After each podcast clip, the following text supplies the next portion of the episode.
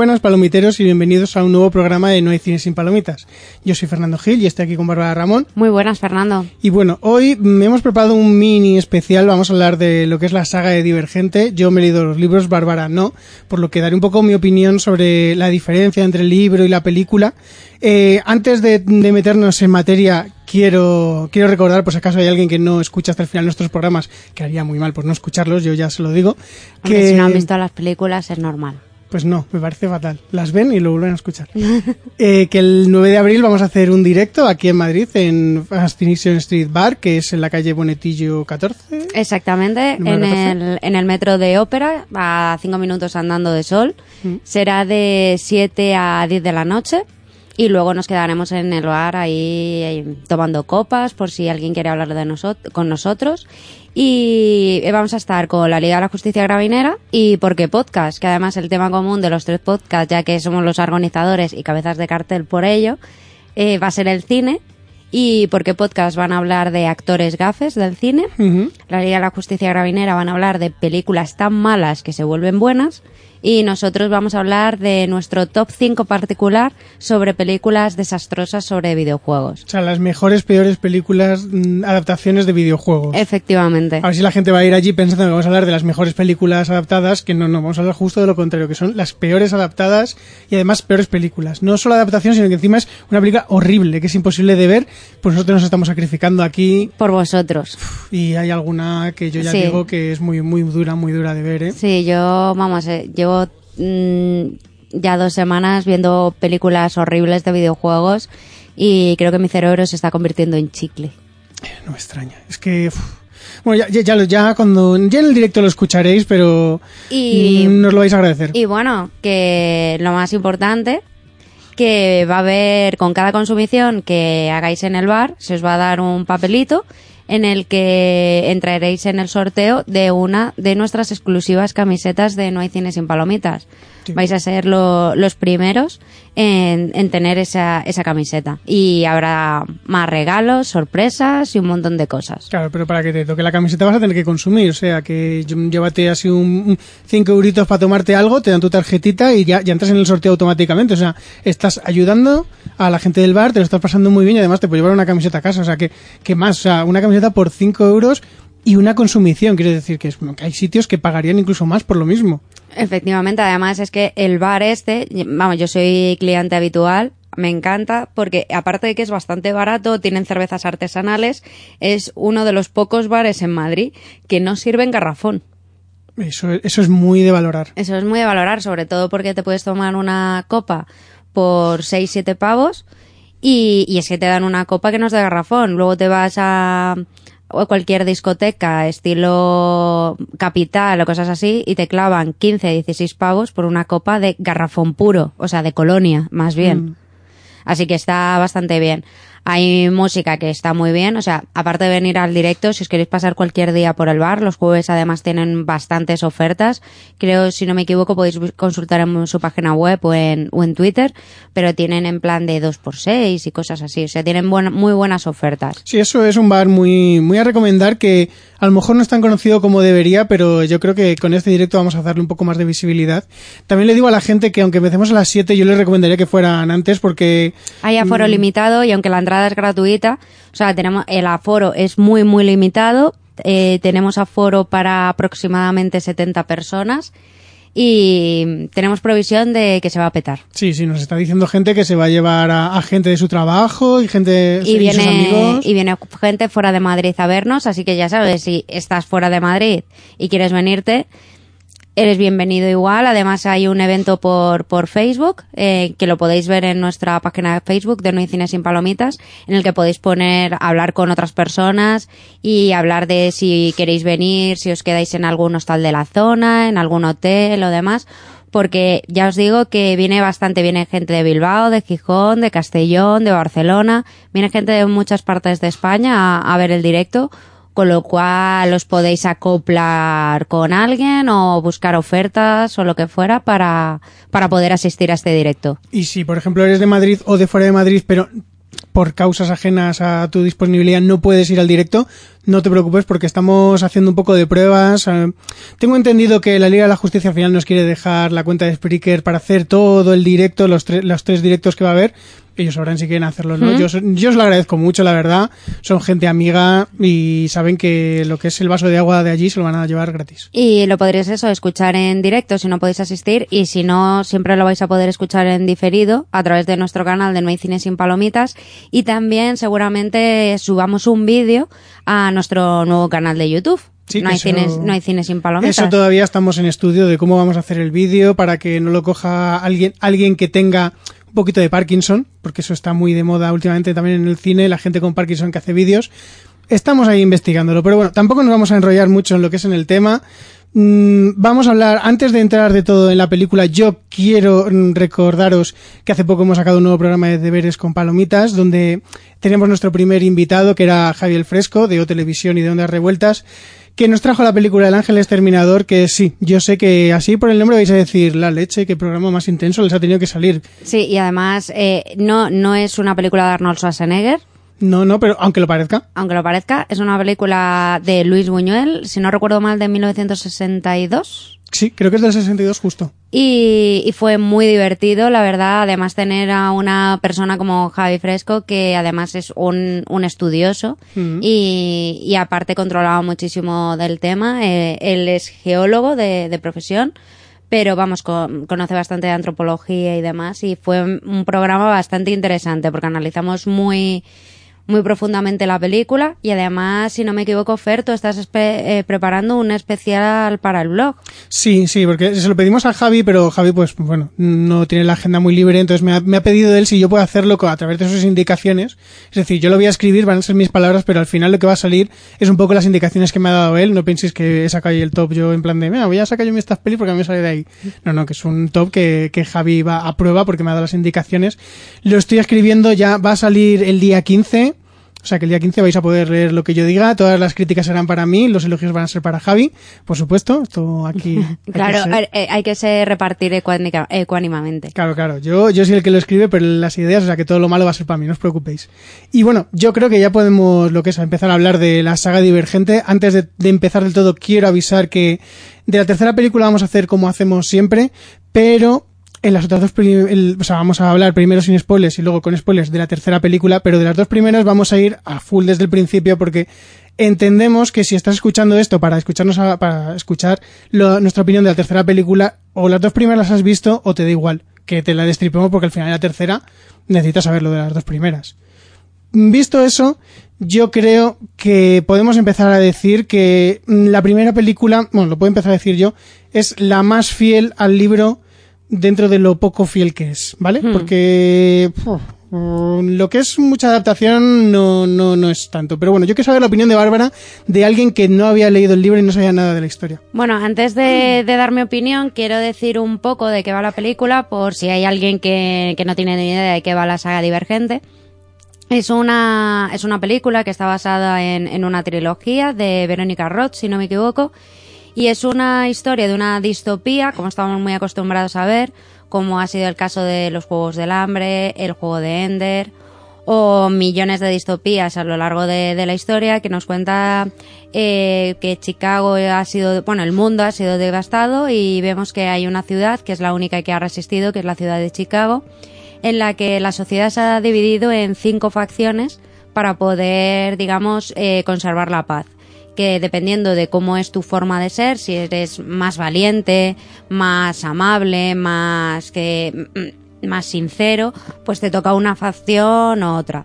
Que tenemos además las cinco facciones que son osadía, que es la valentía, abnegación, que es, digamos, el ayudar al prójimo. Mm. Tenemos también... ¿Verdad? Eh, verdad, sí, que es, como su nombre dice, la sinceridad. Erudición, que es la inteligencia. Y la última, que siempre me equivoco, que Yo es... también. que es eh, cordialidad. Sí, cordialidad. Cordialidad, que es el ser, eh, o sea, no ser amable como el prójimo, sino como abnegación, sino es más como pues ser hippie. Esto de que cultivamos nuestras tierras, somos amables como lo demás. Más comuna. no agresión, ese tipo de cosas. Entonces, en, en esta, en esta sociedad distópica, tenemos a nuestra protagonista, que es Beatriz Pryor, que no encaja en ninguna de las facciones, o mejor dicho, encaja en demasiados, porque es lo que se conoce como una divergente. Mm. Y la sociedad tiene miedo de, de las personas de divergentes porque son las que son, o sea, tienen miedo de... eh, por si se van a quedar sin su a ver no me sale la palabra sí que van a per- o sea que por culpa de ellas digamos que empezó la guerra esa es la idea que tienen de los de los divergentes que es importante conservar las facciones para seguir manteniendo la paz y hasta ahí puedo leer sin desvelar nada más de, de lo que es la sinopsis Hombre, eh, aunque vamos a hablar totalmente de spoilers, tampoco vamos a destripar así de golpe la película contándola. Yo creo que mm, podemos hablar un poco de ella, hablando de las cosas que Mm. más nos interese de esta escena. Me gustó mucho más la fotografía en este momento, este momento del guion. Podemos hablar así mucho más libremente, pero claro, no vamos a destripar así de pues pasa esto, pasa esto, pasa esto, pasa esto. Vamos a intentar dar un poco de dinamismo. Vamos a, A decir. ver, a mí, y ahora como preguntabas, Fernando, mi opinión, a mí la verdad es que toda la saga de Divergente es una saga que me está gustando. Me, me parece una idea muy original, sí que a la hora de ser relatada, pues se queda con, digamos, algunos flecos que no entiendes muy, que se queda con cosas pendientes, cosas sin explicar, y que posiblemente, si hubiese leído el libro, lo acabaría entendiendo del todo, pero a mí la saga me, me gusta bastante, al igual que por ejemplo la de los Juegos del Hambre en- es una saga que no me gusta, porque me parece muy repetitiva y sinceramente, bajo mi punto de vista, aunque me gané muchos enemigos, me parece una mala copia de Battle Royale. Eh, me gusta bastante, el juego de Ender también me, me gusta bastante, a mí las historias estas distópicas me atraen bastante y, y me parece que Divergente es una gran historia, además si sabes que Verónica Roth escribió la, la novela justo cuando empezaba la universidad o algo por el estilo, o sea, la escribió muy muy joven, que fue un caso parecido como el chico que escribió el libro de Eragon, que también lo escribió súper joven. Sí, pero tengo que decir que el libro de Eragon está mucho mejor escrito que Divergente. Bueno. Pero es de, de este, o sea que eso fue muy, creo que tenían 20 y muy pocos años. No, el chico de Eragon tenía creo que 17 sí, años. 17, pero me refiero a Verónica Roth, tenía, Tenía 20 y 20, pocos 20 y pocos años, sí.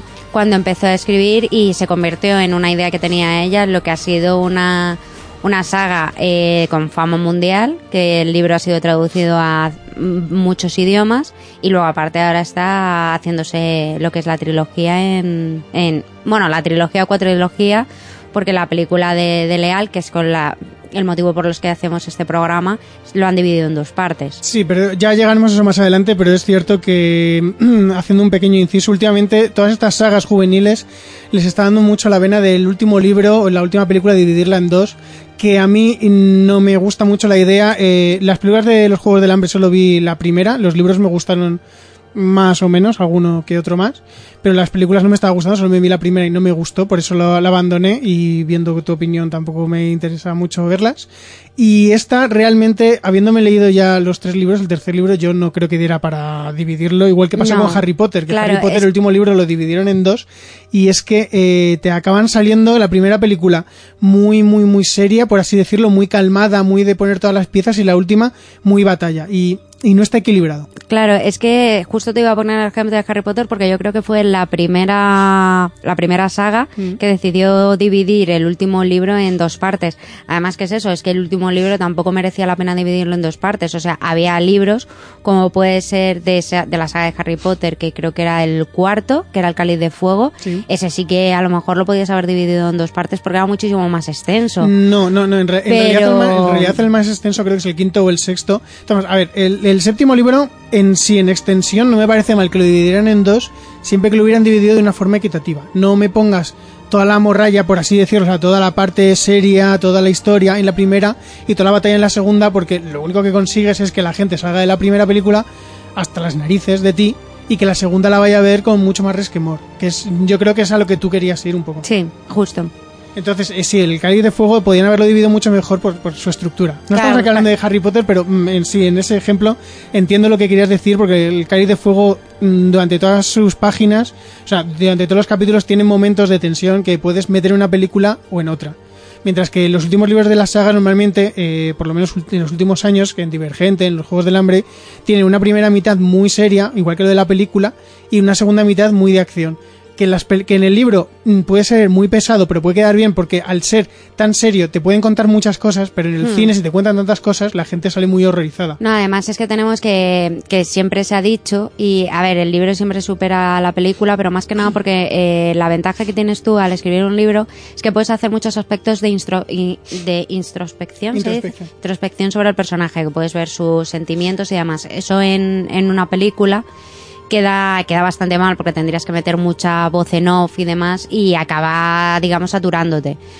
Y, y volviendo al tema de Divergente, yo la primera vez que vi la película la vi en el cine, a mí me gustó bastante, me pareció una idea muy original y, y es eso, o sea, además es que la idea de que estemos, porque sí que es cierto que la, que digamos en los seres humanos hay gente que es más valiente, hay gente que está más, que es más sincera, hay gente, entonces, que eso que dividieran las faccio- en facciones para hacerlo y luego aparte toda la, la psicología que había detrás de por ejemplo el gobierno lo llevaba a abnegación porque son los que ayudan a los demás y entonces son digamos los que realmente van a tener eh, la, el, digamos la suficiente Son, son altruistas por lo que no buscan el beneficio propio. y entonces son mejores políticos, que es que eh, vamos, se dice, hay una famosa frase que dice dale el poder a quien no lo quiera. Mm. Y yo creo que eso está bien. Y luego aparte, el tema de la justicia, que lo lleve verdad, o sea, está muy bien organizado.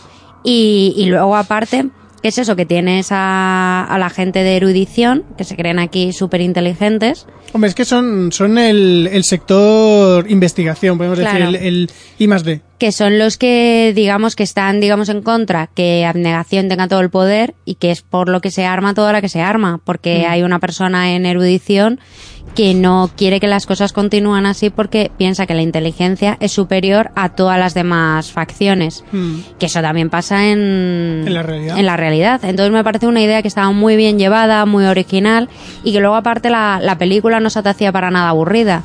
Y luego el dilema interno que tenía Tris, bueno, porque es Beatriz Pryor, pero luego cuando pasa a la, a su fac- a la facción que elige, decide llamarse Tris, Sí, que es- osadía, lo podemos decir. que es osadía, sí. Eh, me parece que, que está bastante bien el drama interno que tiene, porque claro, ella es de abnegación, pero siempre ha admirado a la gente de osadía y quiere, digamos, o sea, hacer algo por, o sea, ser feliz, pero siente el drama interno de, no, es que mi familia, tal, y eso estaba bastante bien llevado.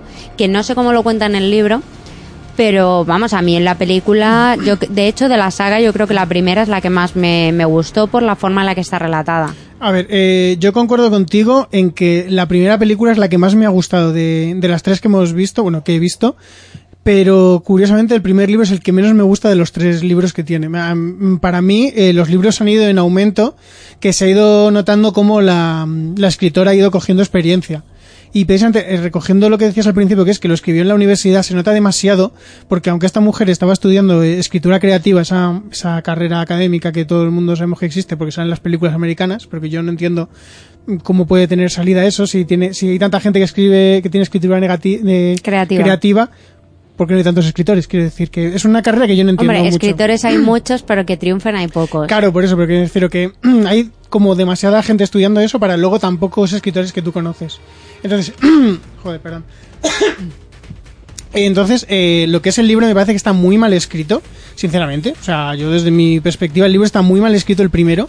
Eh, se hace muy tedioso porque la escritora quiere contar demasiadas cosas que está bien que quiera contar porque en realidad yo concuerdo contigo lo que es la idea me parece muy original muy buena y que podría dar una muy buena historia como poco a poco a lo largo de los libros me parece que va yendo que va mejorando mucho la historia pero en el primer libro no me gusta cómo, cómo la introduce, cómo la trata o la forma en que describe todo. Porque eh, aparte de, de toda la introspección que tiene Tris, que voy a ser muy sincero, yo aca- he acabado en la saga de ella hasta las narices porque es, mm, no sé, es, demas- es demasiado juvenil, ¿vale? Quiero decir, es eh, lo muy, muy, muy, muy estereotipo de novela juvenil de la chica que es muy llorona, Hombre, hay que. El personaje, si no me equivoco, tiene 16 años. Sí, sí, sí, tiene 16 años, pero eh, donde, por ejemplo, en los Juegos del Hambre, el personaje de, de Candice me parece que evoluciona mucho durante los libros y de una forma muy orgánica y muy bien, en estos libros Tris hasta, bueno, en el segundo libro me parece que es el mejor momento que está por cierta cosa que luego contaré después, a pesar de que estamos hablando con muchos spoilers. El tercer libro ya me, carga un poco más, pero yo creo que en realidad me carga más porque mm, lo voy a, lo voy a, ya lo voy a decir. O sea, me he metido un maratón de que me he leído los tres libros seguidos sin descanso, entonces yo creo que acabo hasta las narices ya de la saga por eso al final, porque me los he leído muy muy en plan rápido para, para este programa, para tener toda la información. De todas formas, en el primer libro, eh, Tris evoluciona, pero mm, no evoluciona como en la película. En la película, eh, haciendo un poco la comparativa, me parece que está muy mal tratado el paso del tiempo y la evolución de las relaciones y de los personajes. Luego profundizo más, pero es que en la película hay, hay, una, hay una relación específicamente, una cosa que pasa en el libro que no sale en la película y que en la película habría quedado muy bien, que es lo de la muerte de- del amigo, como ella lo mata al final de la película y como la- las consecuencias que tiene eso en la siguiente película, en el libro está muy bien tratado, es una de las cosas que a mí más me gustaron del segundo libro, la forma en la que se ha tratado, mientras que en la película no lo tratan casi, en el primer libro hay un montonazo de personajes, un montonazo de situaciones que daban mucho valor a los personajes que te estaban mostrando de Osadía, a Tris, al hermano, a su familia, a, a cuatro, a todo el mundo, te estaban metiendo mucho trasfondo que en la película queda muy vacío, para, a- por lo menos como yo lo vi, aun sabiendo cómo son los personajes. Claro, es que date cuenta que sabes, es lo que estábamos comentando cuando, cuando salíamos de ver la, la película, que yo había determinadas cosas de la saga que no había llegado a entender, pero más que nada por eso, porque no la, los personajes de la película, aunque a mí es una película que, como digo antes, me ha gustado, me parece que son personajes que no son tridimensionales, no, no son personajes profundos. O sea, porque, por ejemplo, Tris rápidamente eh, está súper enfadada con, con alguien, al rato somos súper colegas, luego con la relación también que, que tiene con Cuatro, porque de hecho en la, en la saga Divergente, eh, recordemos que Tris cuando pasa Osadía, aparte de unas pruebas físicas que tiene que ir superando, también tiene que superar unas pruebas que le meten en una especie de simulador para superar sus miedos. Y como ella lo está superando con una divergente, cuatro, que ahí es donde empezamos, porque cuatro al principio se le ve como súper distante y tal, y no se sabe por qué, de repente decide que Tris es su amiga del alma y que está súper enamoradísimo de ella, de repente, y que la va a ayudar. No, no profundizan en la relación que tienen ellos dos para que lleguen a ese punto. Y justo además que ella está, digamos, superando sus miedos como lo haría alguien de osadía, uno de los miedos que tiene, que es que de repente ya están, están cuatro y ella juntos en una habitación, cuatro se abalanza sobre ella y como que la intenta violar. Y claro, la intenta violar, acaba con, con ese miedo que además como que ella se lo quita de encima. Y cuando sale del simulador, que realmente todavía no ha salido, pero creemos que sí, Cuatro se acerca a ella y le abraza. Y es en plan de, o sea, tienes miedo a que te viole, pero, mm, sí, o sea, sales y, ay, Cuatro, qué mal, eh, ¿has visto eso? Qué vergüenza. Es que, eh, a ver, yo tengo una duda que ahora escuchándote porque yo creo que el- entonces es que la película no está bien explicado del todo, porque no sé si te refieres superar sus miedos a vencer esos miedos y volver a tenerlos o vencer ese miedo en forma visual. No, porque si te fijas, eh, ella cuando estaba dentro del simulador, lo que estaba diciendo es de no es real.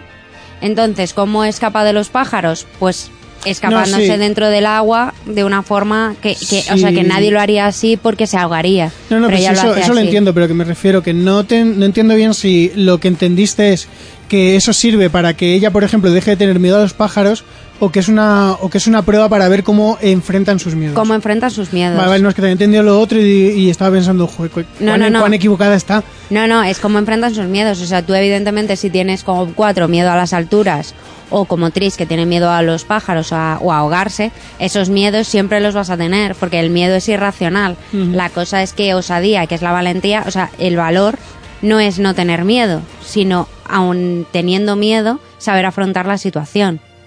Sí, sí, sí, no, porque claro que te estaba escuchando hablar y digo, no sé si es que ella lo ha entendido de la a, otra lo, forma. a lo mejor me he explicado mal, pero ¿qué es eso? O sea, el, lo que es osadía, que es, digamos, que son los más valientes, evidentemente todos en el mundo, no hay nadie que no tenga miedo de algo, pero la cosa es que alguien valiente no es alguien que no tenga miedo, como hay mucha gente que piensa, no, no, es que es súper valiente porque no tiene miedo a nada. No, tiene miedo de algo, pero si se encuentra a, se enfrenta a eso que tiene miedo, no se queda paralizado, sino que es capaz de, de enfrentarse a sus miedos y realmente superarlo de alguna forma. Vale, sí, es que era eso, que tenía ya la duda escuchándote que digo, a ver si es que lo he entendido mal. Eh, volviendo justo a lo que contabas de, de Cuatro, de cómo luego se abalanza sobre ella para abrazarla, es que en el libro está un poco mejor explicado, porque en el libro eh, lo que es eh, ella mm, eh, explica que no tiene miedo a Cuatro. Tiene miedo a lo que es un poco al contacto físico tan personal, porque al venir de abnegación en abnegación son de, de a dos metros que pasa el niño Jesús entre medias y cosas de esas. Hmm. Entonces, como que ella tiene un poco de miedo al contacto físico de él, o por lo menos yo lo, yo lo recuerdo así, que alguien me que alguien me lo corrija si me equivoco, pero que yo lo entendía así, o por lo que recuerdo que ella explicaba, que era que no tenía miedo físico a que, a que cuatro la violen ni, ni nada de eso, sino que tiene un poco miedo a lo que es el contacto físico tan personal y tan cercano y tan íntimo. Entonces, en la película, de todas formas, esa escena, te, te lo conté cuando salimos del cine, es muy distinta a lo que es en el libro, porque es que en la película, eh, por lo menos la impresión que hay medio al verlo es como que tú pasas la prueba final, que es la prueba final en la que todo el mundo, no, en la película todo el mundo ve tus miedos, eh, y está allí juzgándote y todo eso, mientras que en el libro solo lo ven los líderes, que son la gente que decide cuando entras. Entonces, me parece muy mal ese cambio porque en la película no tiene ningún sentido que yo, si estoy a punto de hacer la prueba, también vea la prueba de Bárbara, por ejemplo, porque es como, a mí no me aporta nada, yo no voy a poder hacer nada y lo único que va a conseguir es que a lo mejor yo me, luego me ría de Bárbara de, ah, tienes miedo al agua. No tiene ningún puñetero sentido. Entonces, en el libro me parece que es mucho más real que eh, la prueba, como un examen, no te lo corrija el resto de la gente, te lo corrija la gente, o sea, la persona que sí que puede corregirte. Y luego, hablando justo de eso, y que es que me acabo de dar cuenta, eh, creo, si no me equivoco, que en la película lo que te dicen es que tienen que superar varias pruebas y que los que se quedan al final quedan descartados y serán los abandonados. Mm. Pero quien decide son los líderes de osadía, Sí. realmente. Y está allí la Janine, que es de erudición, Sí, pero que bueno, eso es, es algo que, tampoco... No, no, es que eso, en el, a ver, en el libro, eh, Janine, que es la mala de la película, eh, también sale que está, que va a, erudi- a- que va a Osadía, perdón, y se reúne con, con Eric, sí, con Eric, que no me recordaba el nombre. Eh, y claro, entonces Tris se queda bastante flipada también, pero en realidad Janine no tienen allí ni pincha ni corta, los que, los que deciden son los líderes. Y de todas formas, es que, mm, creo, te lo conté, en el libro es mucho más cruel el personaje de Peter, que en la película poco a poco se ha ido convirtiendo un, po- un poco en el bufón, Sí. sinceramente. Eh, en el libro es mucho más cruel el personaje, llegando a apuñalar a un chico que le adelanta en la clasificación y, y, mm, o sea, destruyéndole el ojo, le, le cae un destornillador en el ojo y hace que tenga que abandonar lo que son las pruebas, mientras que en, el- en la película aparece ese mismo personaje al final de la película cuando se supone que ya está tuerto y sale que tiene una frase simplemente para que tú digas, ah, mira, este es el que en el libro le, le quitan un ojo. Entonces, en, en lo que es en la película han, han quitado mucho de la crudeza que habría quedado muy bien porque, eh, por lo menos, en, se supone que los de osadía son muy osados, son muy violentos y son unos animales entre ellos, pero es que en- viendo la película me parece que todos son unos, unos cachorritos. Sí, son en plan de muy colegas, pero es que además aquí, ya que sacas el tema, eh, si te fijas en, toda la, en, todas las, en todas las películas que han sido basadas en, en libros, sobre todo en, en películas que son más rollo juvenil, eh, todo lo que vemos en el libro está muchísimo más edulcorado, incluso las que no son juveniles, porque voy a poner el ejemplo, eh, por ejemplo, de Misery, de Stephen King, que es un libro súper cruel, que, o sea, es que te duele leerlo por- de lo que le hace el, eh, Annie a- al, pobre escritor. Y en la película, aunque sigue siendo cruel, está súper edulcorado. Sí, pero es, es, un, es una cosa distinta, porque tú en la película es cierto que no le hace las atrocidades que le hace en el libro, pero tú acabas la película diciendo, menuda bestia es esta mujer. Mientras que en la película de Divergente tú acabas diciendo, ah, pues Peter, qué, qué mono es, qué majo. Mientras que en el libro acabas y dices, qué hijo de puta es Peter. O sea, eh, que, o sea es que es, es un- es una persona totalmente Claro, pero despreciable. que, pero que lo, hombre, mi serie es que tampoco es algo Ya, ya, pero- juvenil, pero me refiero a eso, que siempre cuando vemos algo en, en las películas, siempre lo edulcoran muchísimo. Es igual que si tú, por ejemplo, en un libro ves que asesinan a un niño o algo por el estilo, eso nunca te lo van a reproducir en, en una película. Sí, pero sí, eso precisamente eso luego lo, es el ejemplo que yo iba a tener en la segunda película por una escena. Eh, pero es que eso lo puedo entender, que quiten un asesinato de un niño pequeño o cosas así, porque, joder, porque va, eso, va a verlo gente. Quiero en el libro queda muy bien, es muy impactante, pero en una película se le tiran encima la asociación de padres de, de todo el mundo. Claro, pero que, ¿qué es eso? Por ejemplo, eh, la película que también comentamos aquí, la de Extinction, Mm. que, que estaba también muy, muy estaba bastante edulcorado con lo que pasa Sí. en el libro a la película. Siempre, además, es que eh, estamos ahora mismo en, en el siglo XXI, que parece ser que no nos impactamos con nada, con la violencia de televisión, con lo demás, pero sí que es cierto que a la hora de las adaptaciones de libros, los libros son eh, bastante más violentos y que te llevan a bastante más crueles, digamos, que lo que vemos en las películas. En las películas, eh, poco a poco, incluso de una forma muy paulatina que no nos hemos dado cuenta, han empezado a edulcorar muchísimo lo que es el cine y lo que nos muestran en pantalla. Mm. Y es algo que a mí eh, me sorprende porque claro, o sea, yo veo películas de hace 20 años que ahora mismo si se hicieran es completamente impensable que hicieran esas crueldades y, y esas cosas en, en pantalla. Y es algo que me, me sorprende más que nada por, por eso, porque se supone que estamos, no, es que la violencia en televisión, es que los niños ya no se sorprenden de nada y demás, pero cada vez estamos edulcorando más lo que es el cine. Sí, sí, eso, en eso estoy de acuerdo contigo, pero que no me gustó el cambio ese porque eh, desvirtúa mucho el personaje, porque Peter es un personaje muy importante en la saga, que evoluciona mucho durante toda la saga de los libros y en las películas evoluciona también, por supuesto, pero no es la misma evolución bajo mi punto de vista, porque no pasa de ser un hijo de puta a un amigo. Pasa de Sí. ser un tío, un tío borde, que es el enemigo, entre comillas, de, es el, es el malote de la clase, a ser un amigo. Pero no pasa de ser un tío totalmente despreciable que tú nunca querrías tener a tu lado, Hmm. a, un, a un tío que más adelante tú necesitas a tu lado. Entonces, no me gusta ese cambio, aparte de que tampoco me gusta el cambio de, del, del amigo que mata al final Tris.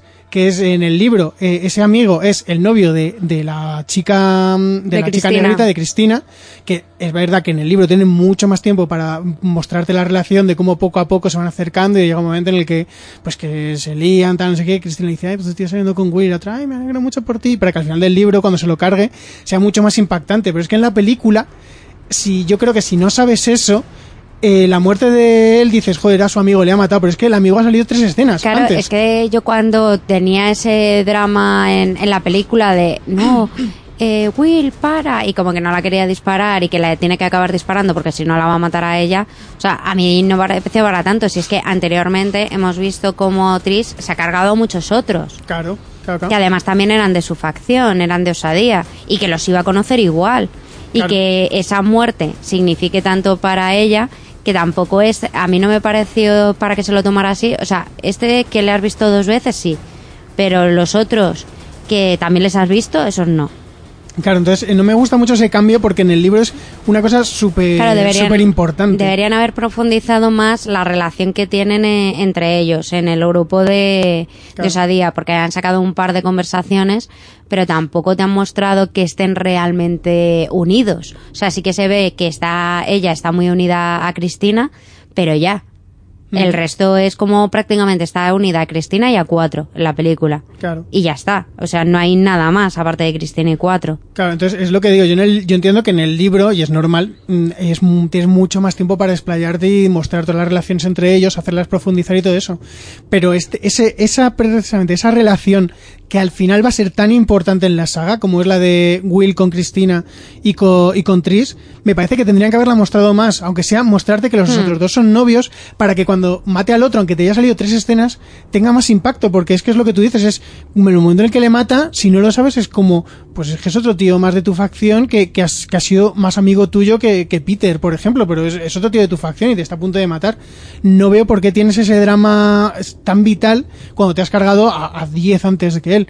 Entonces yo comparto eso contigo. Claro, es como, por ejemplo, el, el tío de su facción que al final se acaba suicidando. Es que incluso ese tío eh, tiene una relación, a mí me dio la impresión que tiene una relación más estrecha con Tris que Will, porque sale más. Y aparte se ve que están como juntos, que hablan y que de repente el tío, como ve que se va a quedar fuera, intente matarla eh, y luego se suicida. O sea, sí que entiendo que luego Tris se sienta mal porque se ha suicidado, pero porque le has visto interactuar más veces con él. Mm. Entonces, dices, eran amigos, le ha traicionado, tal, pues es normal que después de que se haya suicidado se sienta mal. Pero Will a mí es que, no, o sea, no me- de hecho, cuando le mató ni me acordaba de él. Muy bien, así me gusta. Es que es verdad, no me El- acordaba ni de él. El personaje que dices es Sal, que realmente me parece que está muy bien trasladado la relación que tienen a la película porque es otro que sale poquísimo, pero las veces que sale te muestra la relación que tiene con Hmm. ella, que está, está bien contado entre comillas, o sea, te muestra mucho mejor esa relación que la otra que he dicho antes y a pesar de que sale mucho menos en la película precisamente porque, porque se suicida, te cuentan un poco lo que tú dices, es que tú te enteraste muy bien de lo que es toda la, toda la historia de por qué él se suicida y todo ese. Entonces, me parece que está muy bien contado que pueden haberlo hecho con la otra relación. Mostrártela, al- no tienen por qué mostrártela en paralelo, te la pueden mostrar en las escenas que sale ella con ellos dos, que les ves a ellos dos haciendo manitas y todo eso. No sé, explicármelo un poco, pero bueno, ya para terminar lo que es la película de Divergente, mm, yo reitero, la película me parece la mejor de, de lo que es la, la saga de las que hemos visto, vamos por ahora. El libro es justo todo lo contrario. Me pasa las películas y los libros, como he dicho antes, eh, totalmente inversamente proporcional. El primero no me gustó nada, el libro. El segundo me gustó más, el tercero me gustó bastante. Y las películas, la primera me gustó bastante, la segunda mm, me gustó. Y la tercera, ya llegamos más adelante, pero ya aviso que no me ha especialmente gustado mucho. No sé cuál ha sido tu opinión.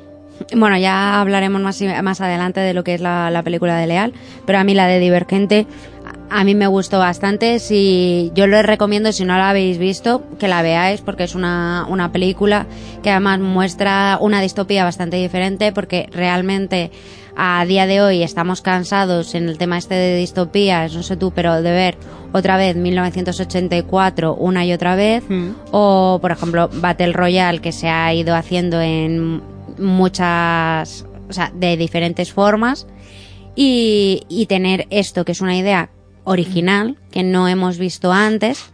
Eh, está bastante bien porque luego es eso, o sea, de historias distópicas tenemos millones, tenemos Fahrenheit 451, tenemos 1984, el juego de Ender y ver algo que por fin, digamos que es nuevo, que sí que nota que por ejemplo bebe bastante de un mundo feliz y bebe bastante incluso de pues eso de otras sagas como puede ser Battle Royale pero es, te lo cuento de una forma bastante original entonces yo la, yo la recomiendo que de momento o sea es una película además es que se me olvidaba decirlo pero por ejemplo a mí en mi caso ¿vale? No sé si alguien más compartirá esta visión, pero a mí si Divergente lo hubiesen acabado así y no hubiesen hecho nada más, tampoco me hubiese importado. Porque Em, la saga de, o sea, de lo que es Divergente, la película, termina con, bueno, Janine se vuelve loca, eh, quiere matar a, quiere acabar con abnegación y Tris y sus colegas destruyen el plan eh, y digamos que abnegación sí ha sido destruida, pero Janine ya no tiene ese poder y más o menos te da a entender que las facciones como que han podido ver la verdad. Entonces se ve como Cuatro y ella avanzan hacia el infinito a empezar otra vez a vivir de nuevo. Entonces, si a mí me lo hubiesen acabado ahí, tampoco me hubiese importado porque me parece un buen final. No es un final, no me ha dejado con intriga. Y está bien, es como por ejemplo el final de los Juegos del Hambre, que no me dejó con intriga, la de segunda sí en llamas sí me dejó con intriga, pero esta no, no me dejó con intriga, o sea que si la querían haber acabado así, no haber hecho más, yo hubiese sido feliz. Yo no recuerdo el final de Divergente tan tan tan cerrado. Me parece sea, que no, era, no era un final cerrado, te dejaba mucho la imaginación. No, no, pero, me refiero me refiero que lo estás contando y yo no lo recuerdo exactamente que den tantas cosas a entender. No sé si es porque, porque la vi después de haberme leído el libro y haber empezado ya el segundo, entonces yo ya tenía un poco lo que es la idea de lo que va a pasar después o qué, pero yo mm, veo más final cerrado que lo hablamos ahora mismo, el de la segunda película. La segunda No. película sí me parecía mucho más final. Además es que tuvo un final que se están eh, Cuatro y ella alejándose en un tren y que es un final de esos de muy final. No sé, yo no, yo no lo vi tan final. A mí, me, a mí me pareció un final eh, no cerrado, porque no era un final cerrado, era un final abierto, que, que podía haber continuado o no, pero que si lo hubiesen terminado ahí, estaba bien. Entonces, que si no habéis visto la saga y solo queréis ver Divergente, que es una, una película de ciencia ficción distópica que va a contar una historia y que aunque haya segunda parte, si no queréis continuar la segunda parte, a mí por lo menos no me dejó con la intriga para, ah, que- Dios mío, que salga ya insurgente. Yo te voy a decir una cosa, ahora que justo lo estaba pensando, eh, eso le da bastante más valor a la película, el tema de que tenga un final que te dé la sensación de que se puede terminar ahí. Porque eh, eso lo que hace es que aunque luego sigan las películas, siga la historia, tú, lo que tú dices, tú puedes ver solo la primera y quedarte satisfecho de, mira, me han contado esta historia de principio a fin Hmm. y ya está, y no necesito saber más. Y eso le da mucho valor porque, precisamente, en, en Llamas, supongo, el libro por lo menos, no sé la película, termina en un momento que es muy anticlimático. Sí, en, en, la película también. Entonces, ese, que ese la- tipo de finales eh, son muy traicioneros porque tú sales de la, ver la película y dices, eh, necesito la siguiente, por lo que te deja una sensación de, Claro, de eh, inconclusión. Es que sales, eh, a mí ese tipo de películas eh, no me termina tampoco de, de gustar, más que nada porque te sales del cine con un mal sabor de boca. Por eso. Entonces, me- el- este tipo de finales, como el de Divergente, me parecen que da mucho valor a la película porque es lo que digo, te da la sensación de que has terminado la historia y no necesitas saber más, porque ya te han contado la historia que quieren contarte. Entonces, me parece que eso le da muchos puntos a lo que es una película que te puede gustar más o menos, pero que ese es un valor muy, buen, muy bien añadido. Y bueno, que ahora empezamos a, a empezaremos a hablar de Insurgente, pero ya adelanto que a mí con Insurgente me pasó tres cuartos de lo mismo, que si me hubiesen terminado ahí la saga, yo también hubiese sido feliz. Bueno, vamos a dejar unos segundos, bueno, medio minuto, un minuto de así un poquito de música, bebemos agua y volvemos.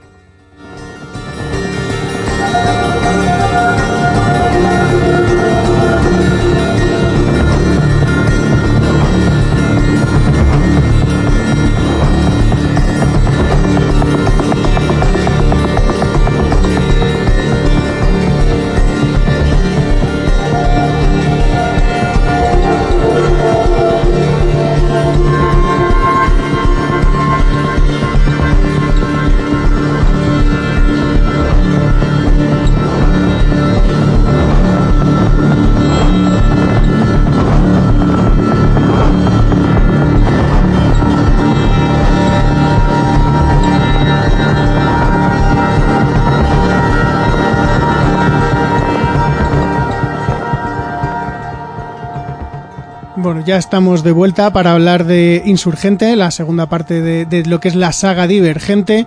Mm, Repito, por si acaso alguien se ha saltado la primera parte, eh, vamos a hablar de esta película totalmente con spoilers.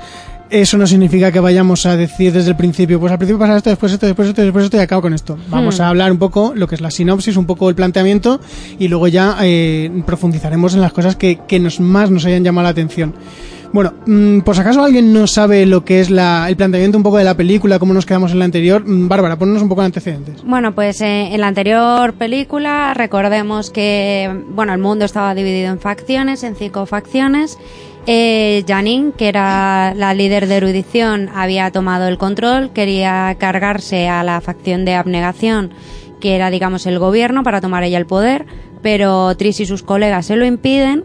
Y aquí empezaríamos la, la nueva película que es Insurgente, que la película de, de Insurgente vemos aparte de que Tris se ha cortado el pelo, Mm, que están escondidos en cordialidad Sí. y el objetivo es que Janine se ha vuelto a volver, se ha vuelto loca otra vez y ha decidido que, que quiere matar a todos los divergentes.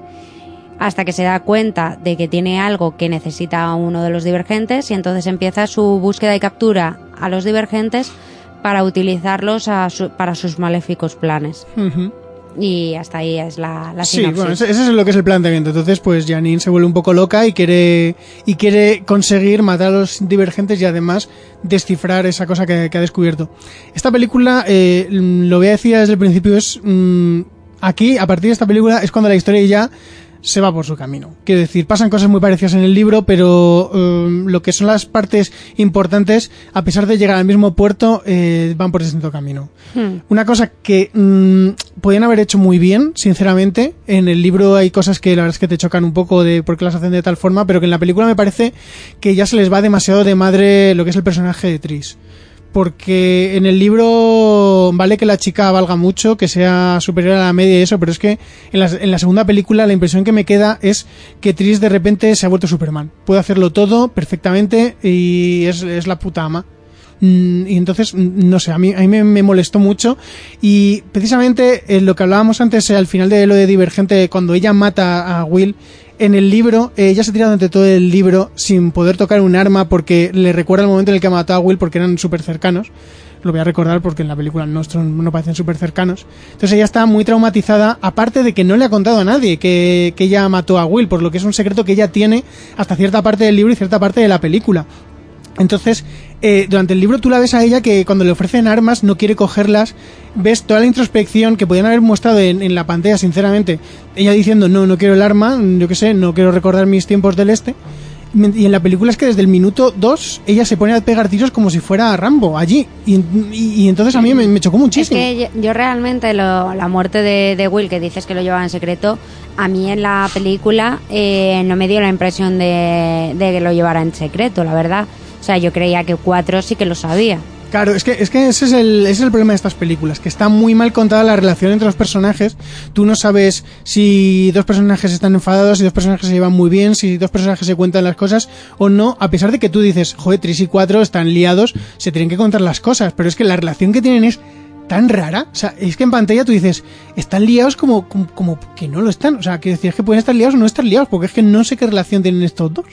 No, porque tampoco no has visto en ningún caso eh, momentos de intimidad entre Claro. ellos. Entonces, al no ver la intimidad que hay entre ellos, tú te puedes imaginar X cosas. Yo, por ejemplo, lo que yo me había imaginado es que en alguna de sus conversaciones, pues le habría dicho que estaba apenada por, por la muerte de Will. Porque además es que desde el minuto uno de la película, lo que quiere Tris es eh, montar una especie de mini ejército para, para matar a Janine. Y eso tiene- necesita armas. O sea, eso es así. Y entonces, además es que vemos cómo es capaz de, de cordialidad, que vemos, conocemos a la líder de, de cordialidad en esta película. Le, le hace una revelación, además al principio de la película, que será bastante importante para el final, que lo que le dice, que además yo, además en ese momento también pensaba que la líder de cordialidad también sabía Mm. que había matado a Will, más que nada por las cosas que le dice, porque lo que le dice es en plan de que, que la cordialidad no es ser amable, sino es aprender a perdonar no solo a los demás, sino a uno mismo, y que lo que ella necesita es perdonarse a sí misma. Es que lo que es el guion de esta película está muy lleno de clichés de tú sabes lo que ha pasado, el resto de personajes no, pero van a decir frases que van a coincidir mucho con justo lo que ha pasado, de darle de ánimos o que son que tienen doble lectura de no, yo te estoy diciendo que ser cordial no significa ser amable sin saber perdonar, pero tú estás entendiendo que lo que le está diciendo es no importa que hayas matado a Will porque la gente te va a perdonar. Entonces el guion está lleno de ese tipo de, de frases que no están bien explicadas, las situaciones. Claro, y es que cuando se lo dice la, la mujer de cordialidad, yo creía que lo de que había matado a Will, que no era un secreto, que lo sabía todo el mundo. No.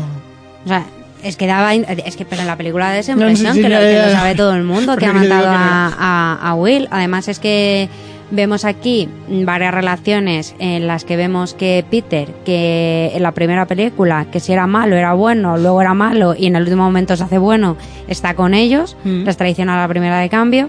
El hermano, que también les traicionó en la primera película, Sí. está con ellos también. Mm. Y, y cuando escapan de, de cordialidad, eh, decide el hermano irse por ahí, porque sí.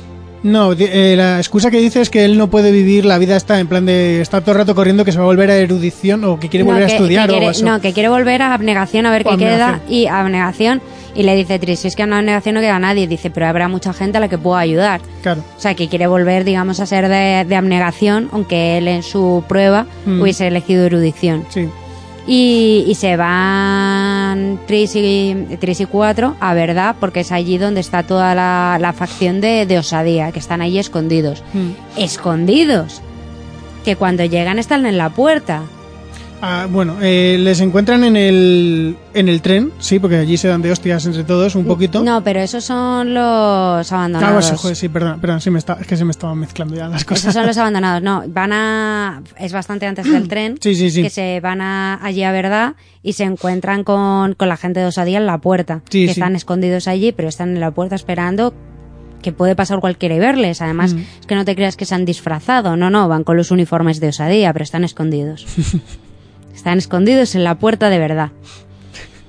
O sea, y me pareció bastante absurdillo, la verdad, porque por ejemplo, yo que sé, cuando estaban escondidos los otros en cordialidad, por lo menos llevaban la ropa de cordialidad. Mm. Estaban escondidos, no como los otros. Y además, eh, creo también vemos a que el padre de, Cuatro, que no lo he comentado antes, también estaba en cordialidad, escondidos con ellos. Sí, bueno, que el padre de Cuatro, pues acaso alguien no se acuerda, eh, es importante en lo que es en la historia y en el personaje de Cuatro porque es un maltratador que eh, maltrataba a su madre y a Cuatro y Cuatro es, uno de los miedos que tiene Cuatro porque Cuatro le se llama Cuatro porque solo tiene cuatro miedos que en la película mm, Bárbara me confesó que le parecía patético el nombre porque era en plan de "Ah, le ponen el nombre de Cuatro porque solo tiene cuatro, cuatro miedos pero qué mierda de nombre es ese mientras que en el libro está mucho más explicado que en Osadía el número de miedos es como un ranking es como un handicap cuanto menos tienes eres, eres como más puto amo todavía entonces eh, cuatro es el único que tiene solo cuatro miedos o que tiene menos de cinco miedos por eso tiene ese nombre y por eso lo lleva con tanto orgullo. Cuando en la película, claro, si no lo sabes, dices, pero, pero qué, qué mierda de nombre es este de cuatro. Claro, es que dices que Cuatro, que es un nombre que mola mogollón. Cuatro, tío. Además en inglés mola más que es four. Pero eh, dices cuatro, pues yo qué sé, pues se podía haber llamado cinco por las cinco facciones que lleva tatuadas en la espalda. Sí. O sea, mm, no entiendo por qué lo de cuatro de cuatro miedos, que luego sí me lo explicaste, es que es por, por eso lo que acabas de decir, pero vamos, que me parecía absurdísimo. Sí. Y bueno, lo que iba, que yo flipé mucho cuando van ahí a ver al coreano de Perdidos. Sí. Y qué es eso, o sea, de que vi la peor actuación del cine salvando a a, a, a, King, a King Culkin. Ah, pensé que se decía Ben Affleck. No, King- bueno, también, está un poquito a la altura. A King Culkin, que es a, a Trish tomando el suelo de la verdad y diciendo, ay, he matado a he matado a Will, me duele, me duele. Que, o sea, vi la peor actuación de toda la historia. Y eso doblado, además. O sea, es que era, o sea, me pareció absurdísimo la forma en la que, en la que lo hace. Sí, no, es que es, es que es muy absurdo. A ver, es que es- este es otro momento de los que cambia bastante entre el libro y la película, porque si no recuerdo mal, en el libro eh, se cuenta que, que Tris es bastante puta ama y se puede defender, o sea, puede lo que es el momento del pasaje del miedo de- del primer libro, ella es consciente que está allí, en las simulaciones, los sueros no le afectan tanto o no le afectan de ninguno. Entonces, en ese momento en la película que ella se pone a confesar lo de Will en el libro, ella se resiste, no lo confiesa y al final lo confiesa porque ella quiere, no por el suero, mientras que en la película lo que se da a entender es que ella lo confiesa simplemente porque está, porque está drogada, mayormente, no porque ella quiera decirlo, sino porque se ve obligada a decirlo. Y aparte de eso, con la actuación de la actriz que se llama Selling Woodley, creo que es, que a mí mm, como Tris no me pega, porque eh, mm, Tris, la imagen que yo tenía cuando leía los libros era de una chica muy normalita, tirando a feilla, mm, porque es como te la describen, y a mí la, la actriz sinceramente me parece muy mona y guapilla. Quiero decir, no me, no me pegaba con el personaje, porque porque no me parece la típica pardilla entre comillas que tú te imaginas, es como el caso de Spider-Man, del primer Spider-Man de Tobey Maguire, tú decías, pues bueno, me lo puedo creer porque tiene pinta pardillo, pero Andrew Sí. Garfield no tiene pinta pardillo. En ningún momento. además. Entonces, en ese momento es cuando pierde un poco, se desvirtúa el personaje que tú ya conoces o que has leído. Y me pasa lo mismo con la actriz, que yo no la veía fea, entonces digo, "Joder, es que no entiendo por qué... eh, por qué tiene ese tipo de actitud tan derrotista, tan de es que nadie me mira, soy horrible, duro mirarme, y es como, pero si eres súper guapa, o sea, es que no me puedo creer que en ningún momento tú pienses que eres Joder, fea. Además, sí, se ha ligado al tío más buenorro de todos a día. Bueno, sí, pero eso, eso en el libro también pasa y también está en plan de no sé qué ves en mí, lo típico. Vamos. Es, es el típico drama juvenil que, que no me molesta porque yo estoy leyendo un libro juvenil y me puedo imaginar que va a haber estas cosas. O sea, eso no me molesta, me molesta que hayan cambiado, que hayan puesto a, a una actriz que será buena actriz, porque bueno, en esta película justo no, pero en otras películas Claro, es buena que actriz. date cuenta que vende más si tú pones a una protagonista atractiva. Sí, sí, sí. ah, sí. si pones a una protagonista que aunque sea mejor actriz eh, o que le vaya mejor el personaje, sea más fea. Más que nada porque no vende tanto y no va a acudir tanta gente a verlo a- al cine. Sí, yo, yo entiendo la decisión, pero no la comparto. Es lo que quiero decir. Yo entiendo la decisión porque es normal siempre. Da igual que en el libro sea un tío que está desfigurado y que tiene que ir con capucha. Que en la película va a ser Brad Pitt y no va a llevar nunca capucha, porque es Brad Pitt y tienen que vender la película. Mira el caso de Tom Cruise en Vanilla Sky. Por ejemplo, el caso de Vanilla Sky de Tom Cruise, que incluso desfigurado era guapo. Quiero decir, mientras que si veías a Eduardo Noriega decías, joder, es que parece otra persona. Tiene una desfiguración muy, muy potente. Entonces pierdes todo el impacto. Y en la película esta me pasó lo mismo. Y volviendo al momento de lo de verdad, me parece que ese es otro de los momentos que está muy mal contado. Porque en el libro, eh, aparte de que ya he contado antes que, que Will y Cristina tenían una relación, aquí en la película vemos como Cristina supuestamente se enfada con, con Tris, pero que dos escenas después Tris la salva de, de que se muera, que eso también pasa en el libro, y ya la perdona totalmente. O sea, ha sido que, que se ha enfadado y ha sido como una riña de hoy me he enfadado, pero esta tarde ya se me ha pasado, porque es que en ningún momento vemos las consecuencias de que se haya enfadado con ella. Claro, es que tampoco en, la película tampoco se podía enfadar mucho con ella porque, vale, sí, que se ha cargado a, a Will, pero es que que Will estaba ahí de pegote, ¿sabes? Sí, pero que si me hubieran sacado eh, otra escena entre medias de, de Cristina ahí enfadada, en plan de no, no quiero hablar contigo, mataste a Will, que era muy amigo nuestro. Algo, pero que de repente la salve y es como, no, no, no, ella es mi mejor amiga, con ella hasta el fin. Es como, ¿dónde, ha quedado ese momento de que te ha dolido tanto de que matara a tu amigo Will? No ya a tu novio, que no estoy hablando de que fueran novios, sino que en la película supuestamente son amigos muy cercanos, porque yo qué sé, eran siempre siempre que salía Chris, siempre que salía Will estaba con ella. O sea, yo Hmm. entendía que eran los dos amigos más cercanos de los tres, por lo menos. Entonces no entendía eh, por qué se habían comido lo que es mm, eso, es que no, no una escena larga, como en el mismo momento en el que se cruza otra vez con ella y que Cristina le ponga cara de perro rabioso, ya me habrías puesto un contexto de, oye, pues ella sigue enfadada. Y hasta y luego la salva y le perdona. Si es que es eso, o sea, la, la película que aunque está, yo, yo repito que aunque parece, estoy diciendo todas estas cosas, pero yo repito que me ha gustado, hay muchas cosas que se quedan en, en el tintero y que no están bien explicadas. O sea, es, yo sinceramente, o sea, estas películas es de encefalograma plano, que tú coges, la, la ves y, y ya está. O sea, no tienes ni que pensar mucho, porque de hecho en el momento en que la piensas, empiezas a ver un mogollón de fallos, pero mogollón. Entonces es mejor verla en plan de una película más, mm, que me cuenten lo que sea y voy a aceptar todo lo que me digan. Porque en el momento yo- que te empiezas a plantear cosas, ya, o sea, olvídate porque empiezas a ver muchísimos fallos en la película. Yo, yo, lo, yo comparto, a ver, yo la película la veo con mirada crítica, pero con mirada también de, mira, sé lo que me vas a mostrar y sé que no, no tengo que buscar aquí un Shakespeare, no tengo que buscar una profundidad emocional, trágica, ni nada de eso, pero no sé, yo lo único que le pido es una mínima coherencia interna. He visto películas juveniles que tienen ese tipo de coherencia de si estoy enfadado contigo, estoy enfadado más de cinco minutos. O por lo menos muestro que estoy enfadado más de cinco minutos.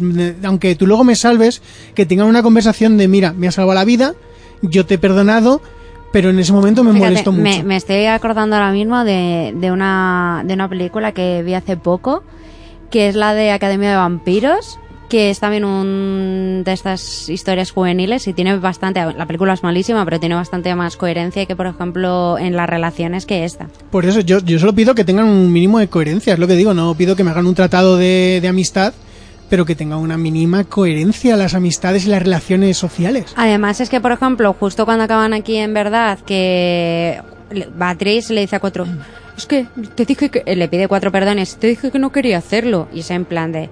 Y Cuatro, ¿qué se iba a imaginar que te ibas a resistir, tío? O sea, si es que además, la si nos ponemos en plan serios, o sea, la muerte de Will estaba completamente justificada pero completamente justificada. Porque, a ver, era. eh, recordemos que mm, eh, Janine había puesto un suero a todo Osadía y Osadía pensaba que estaba en una simulación y, y lo que estaba pasando no era verdad. Entonces, que iba a matar a, iba a matar a Tris, o sea, era Tris o, o él. Y es que cualquiera en esa situación hubiese hecho lo mismo y, y es comprensible que la perdonen por lo que ha hecho porque es que no le quedaban más narices que hacerlo.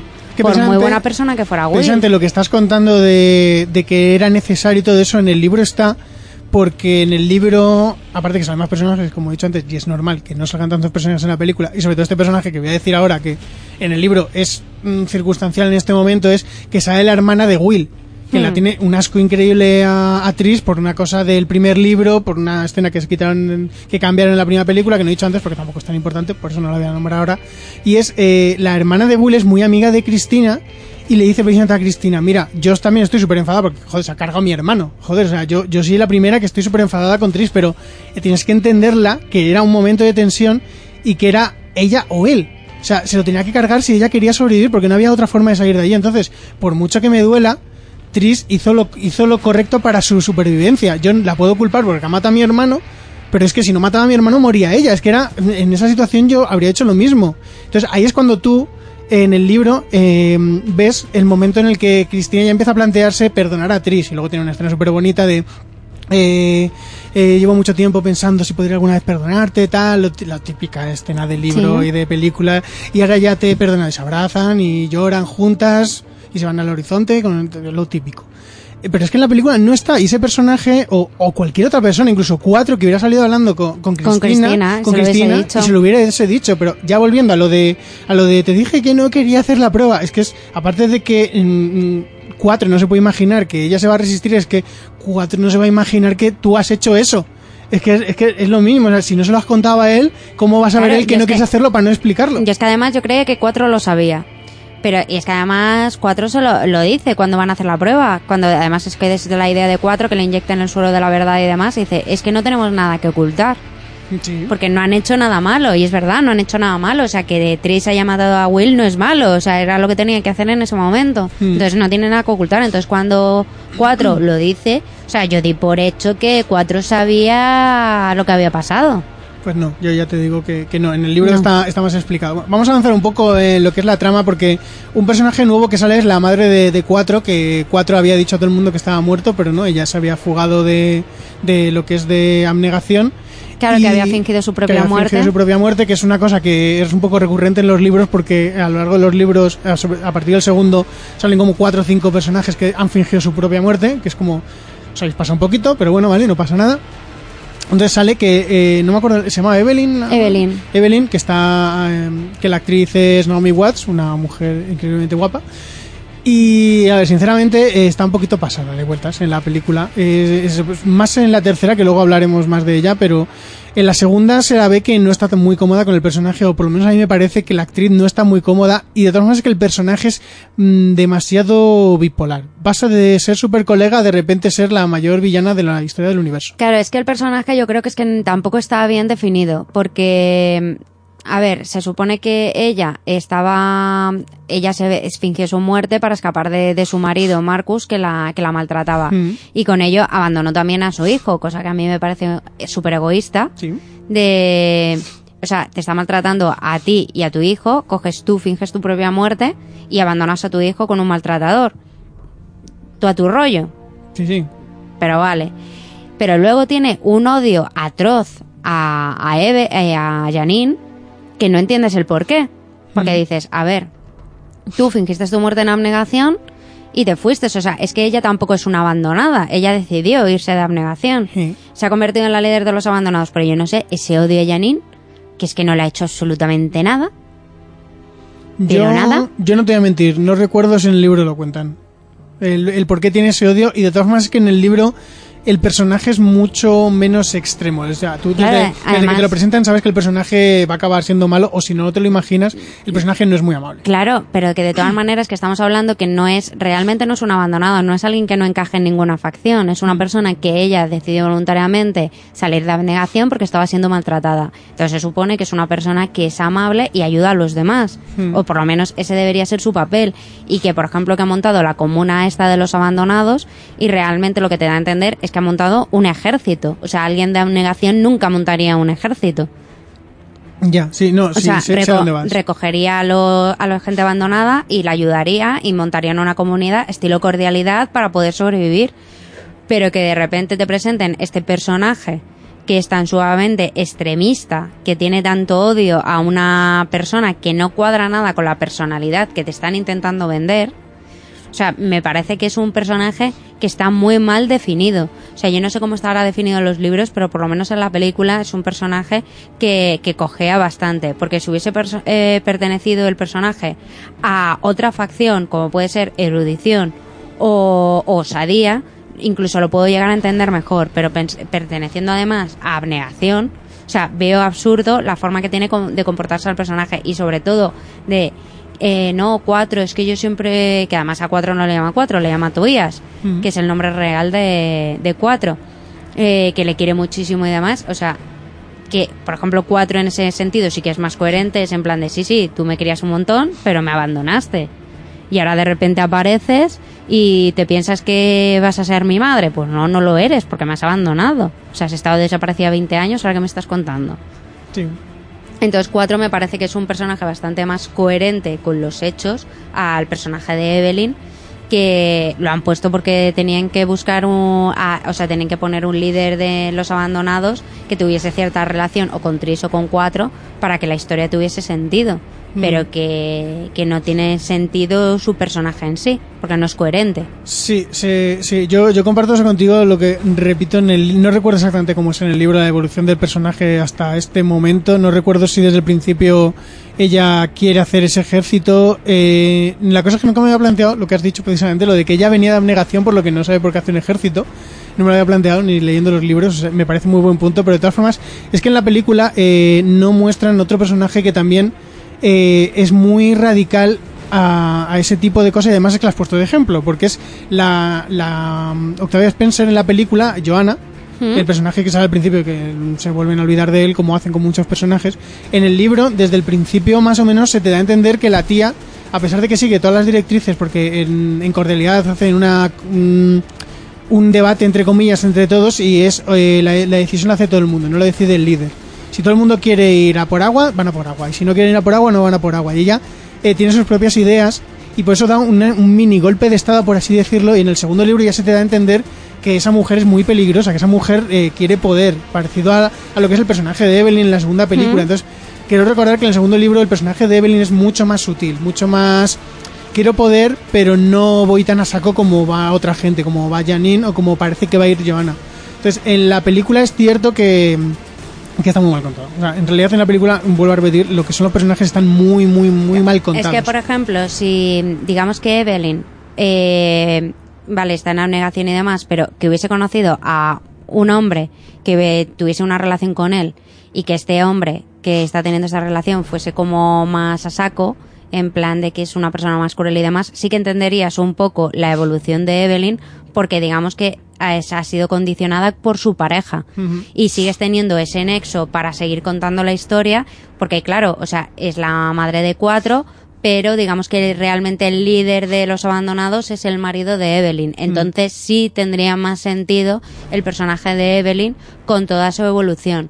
Pero al plantártelo así como una mujer eh, autosuficiente, que no digo que más postrar a una mujer autosuficiente esté mal, sino que viniendo de abnegación no debería ser así, sino que debería haber tenido, digamos, un nexo de, de conexión con su forma de dictadora para convertirse en dictadora que es realmente eh, que lo estás viendo desde el principio de la película en el momento que se encuentra que lo que ella quiere es destronar a Janine para convertirse ella en la líder Hmm.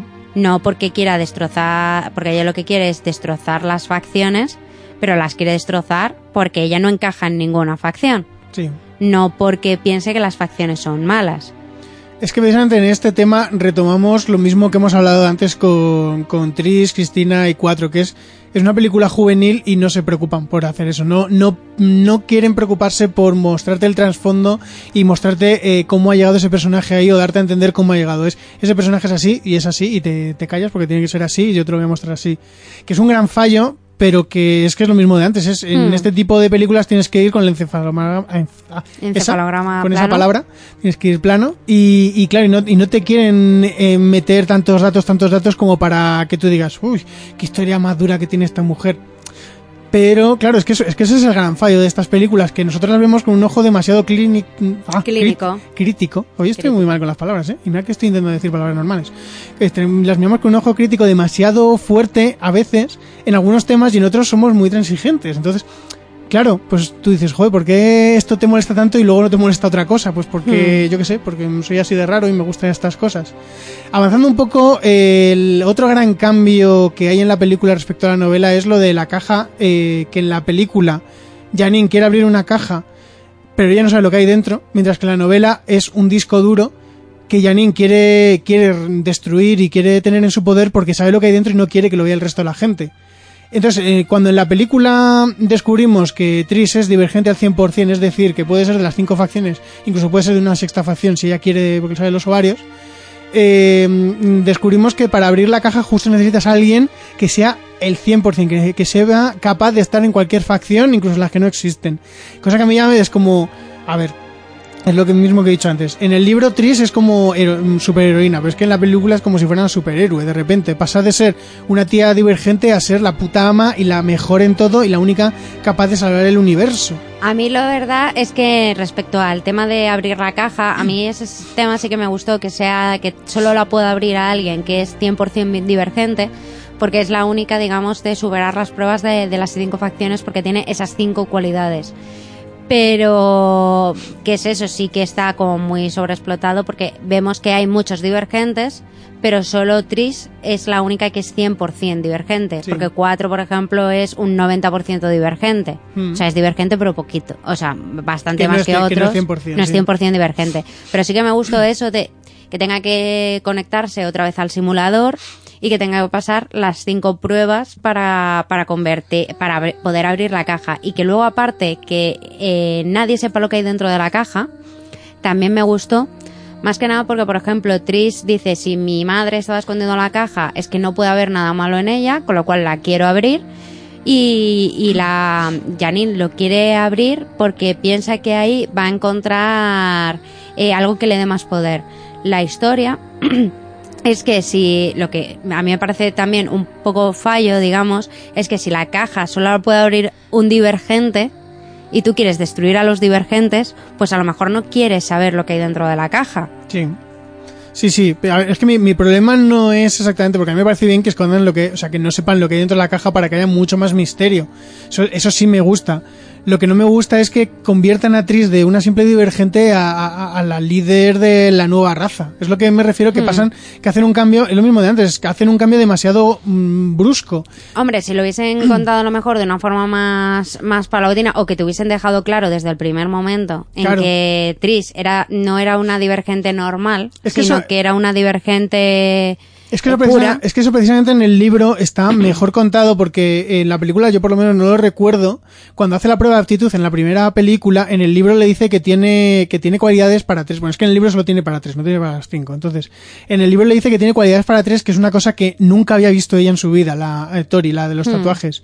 Mientras que en la película yo creo que en ningún momento se dice que ella es, eh, tiene actitudes como de mejor divergente que el resto. Simplemente No. se dice que ella es divergente. Claro, le dicen que tiene actitudes para todas las facciones. No, pero en la primera película, cuando... Claro, le dice eso, que tiene actitudes para todas las facciones, pero que ella, o sea, Tori, lo que le dice es que eh, su hermano también era divergente, luego se dice. Que, o sea, que es algo que ella ha visto más veces. Vale, vale. Yo no recordaba que le dijera lo de que tenía cualidades para todas Sí, se las lo dice, facciones. dice, eh, puedes pertene dice, ¿a qué facción pertenezco? Dice, abnegación y erudición y osadía y a verdad, puedes estar en cualquiera de las facciones. Mm, no lo record- no lo O sea, sí que le eso. dice que está en toda, que tiene cualidades de todas las facciones, pero tampoco, pero eh, tampoco le dice que sea una divergente eh, 100% pura o que sea un caso extraordinario, porque de hecho dice que ya ha conocido a otra, a otros divergentes y que a los divergentes normalmente lo que quieren hacer es matarlos. Vale, vale, vale. Pero no, no recordaba que en la primera película le daban la pista de que ella era una superheroína. Sí, sí, sí, sí se lo dicen, que puede pertenecer a cualquiera de la, a cualquiera de las facciones porque es una divergente. De hecho, o sea, eh, una de las cosas que a mí me costó entender cuando vi la segunda película es que yo pensaba cuando alguien era divergente, era divergente. O sea, Mm. que podía pertenecer a cualquier facción. No que había divergentes que solo podían pertenecer a dos facciones, otros que a tres, otros a dos y media. Mm. Eso es lo que, o sea, yo creía que una persona era o de una facción o de todas, pero que no era en plan de término medio. Vale, claro, no, es que eso sería volver un momento atrás a la primera película, pero es que eh, lo que es la prueba de aptitud la mm, profundizan un poco más luego en las relaciones que tienen, las conversaciones que tienen entre ellos, entre Tris y Cristina y Will, que dicen en plan, ay, tú cuando, claro, tú para estar aquí tuviste que hacer esto en la prueba de osadía, cuando salió el perro tuviste que hacer esto, tal, no sé qué, y ahí es donde ya más o menos ah, te- hay un momento en el que te van diciendo, si aquí hiciste esto, significa que eras para osadía, si hiciste aquí esto, significa que eras para abnegación. Claro, eso en, la, eso en la película Claro, claro, no claro. Eso en la película no están. Por eso tu confusión de si eres divergente puede ser de cualquiera o eres de una o de todas. Claro, ahí está. Entonces, eh, volviendo otra vez a lo que es la, la escena de la segunda película, eh, el momento de los cables, sinceramente, me sobraba un poco porque me parecía... Es muy Matrix, tío. Es muy Matrix, pero no me gustaba que le dieran porque está mucho tiempo, hay mucho tiempo colgado, quiero decir, muchas muchas imágenes de ella colgando ahí dando volteretas, ahí en plan como Hmm. si estuviera en, en Gravity y en Matrix. A mí me sobraba bastante ahí un poquito de metraje.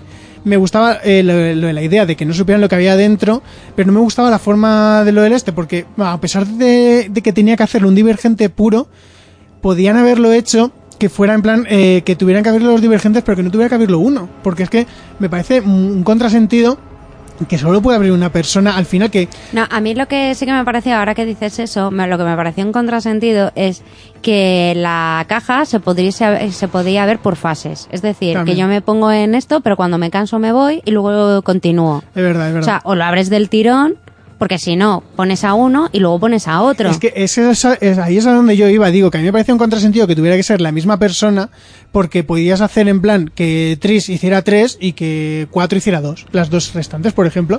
Entonces, por eso me parecía un contrasentido que solo pudiera hacer una es persona. Que yo por eso lo que yo considero que deberían haber hecho en la película es que en el momento que, digamos, eh, se iba de la caja, tuviese que empezar otra vez.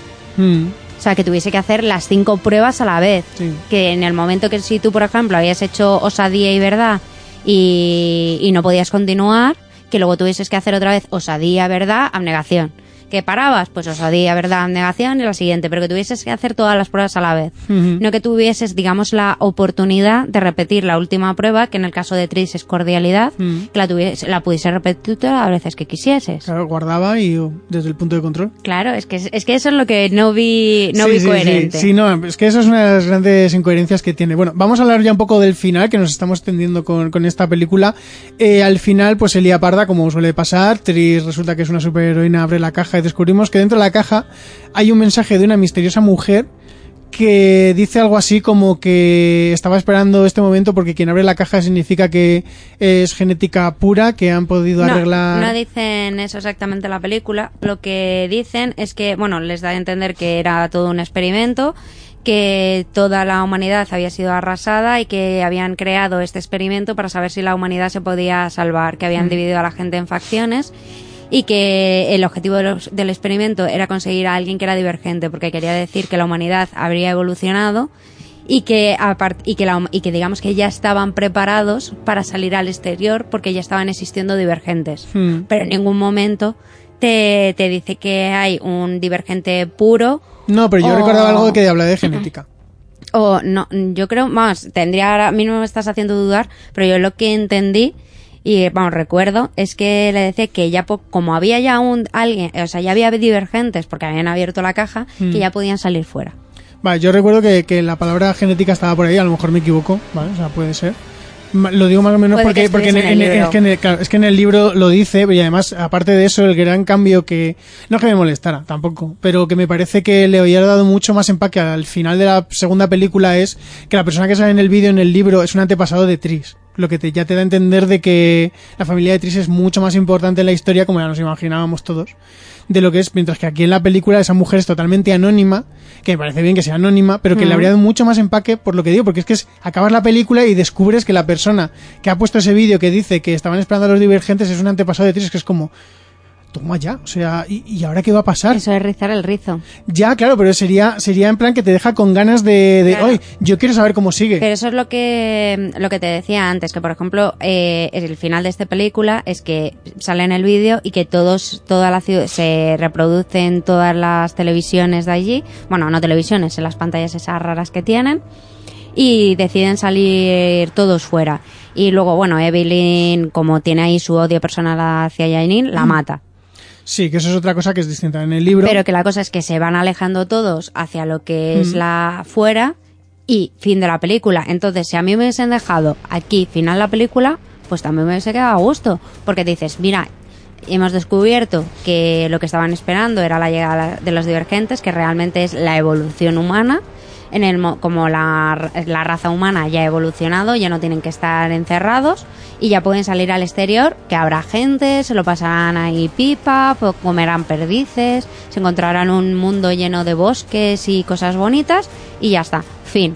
¿Que acaba aquí la saga? Pues yo me quedo a gusto. Sí, es que en eso sí que concuerdo contigo. En realidad el final de la segunda película... Eh me lo dejas de final de saga y me lo creo, porque me ha cerrado lo que es todo, todas las cosas importantes. Yo no, no necesito saber qué pasa después y tampoco creo que dejen nada en el aire para que tú pienses que vaya a seguir esa historia, porque es se ha abierto la muralla, ha visto, han visto un vídeo en el que estaban esperando a que saliera un divergente para que pudieran liberar a todo el mundo y salir fuera. Salen fuera y ya está, y vive, viven la vida. Que puedes decir, oye, ¿qué habrá fuera? ¿Y cómo será el mundo fuera? Vale, pero mm, en realidad la película, tal como te la han ido contando, no necesitas saber lo que hay fuera. Tú necesitabas saber cómo huían de la ciudad. Entonces, el final de la segunda sí que yo me lo habría dejado de final de saga, sinceramente. Es un poco distinto en el libro, porque en el libro te dejan más en suspense, no está encerrado, y en el libro la persona que mata a Janine no, no es Evelyn, es Tori, la de los tatuajes, vengándose de la muerte de su hermano. Entonces, en el libro eh, tiene mucho más sentido porque en realidad yo en la película sí lo mata a Evelyn, pero porque Tori la han tenido de secundaria ahí de, de haciendo fondo y ya está, no ha tenido casi profundidad ni ha tenido nada en claro, la es película. que no es un personaje relevante en la Claro, película. entonces eh, que lo mate ella no tendría ningún sentido. Eso yo lo puedo entender que lo cambien, a pesar de que me parece que es mucho más impactante lo otro. Pero el final de la película, sinceramente, yo la habría dejado ahí. No necesito ninguna otra película más porque para mí ha respondido a todo lo que yo necesitaba saber. Claro, es eso. O sea, te- ya te digo que, que, vamos, yo cuando salía la película de Leal, pues digo, pues mira, voy a continuar viéndola, porque la verdad es que la saga me gusta, pero que a mí me pareció un, un fin de saga bastante bueno. Sí, de todas formas, lo que es la segunda película, lo repito, la me gusta menos que la primera. Me parece menos redonda, sobre todo porque tiene muchas más eh, incoherencias de las que hablábamos antes. Muchas, Mm. mucho, mm, están muy mal contadas algunas relaciones y algunas tramas, muy a trompicones, muy de no sé qué hace este personaje aquí, no sé por qué de repente este personaje está así. Entonces eso le resta muchos, muchos valores, que es una cosa que en la primera película sí que estaba y podías entender Sí. mejor. Bueno, yo creo que ya vamos a pasar al plato fuerte, que es la tercera película, que, que yo creo que la gente se ha puesto a escuchar esto mayormente por eso, les da igual cómo es nuestras dos, nuestra opinión de las dos primeras, pero antes de eso vamos a escuchar otro ratito un poco de música para descansar un poco.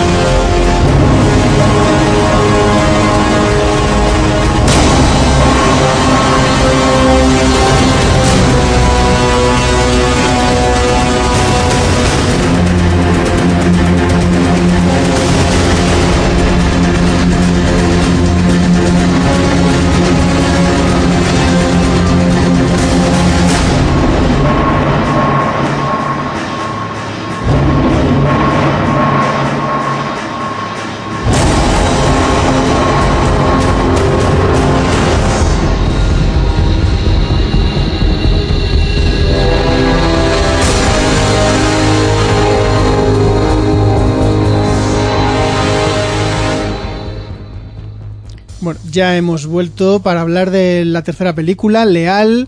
Eh, no sé mucho qué decir sin contar demasiado, aparte de que, como hemos dicho antes, es la primera parte del tercer libro. Pero antes de lo que es empezar a hablar de la película en sí, vamos a escuchar el tráiler para poner un poco en situación lo que es a la gente.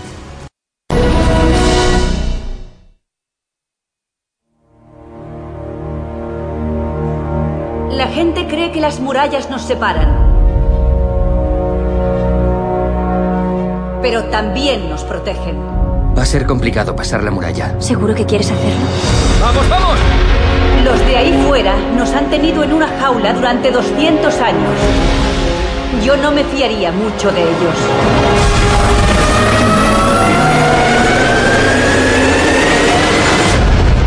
Tranquilos, ya estáis a salvo.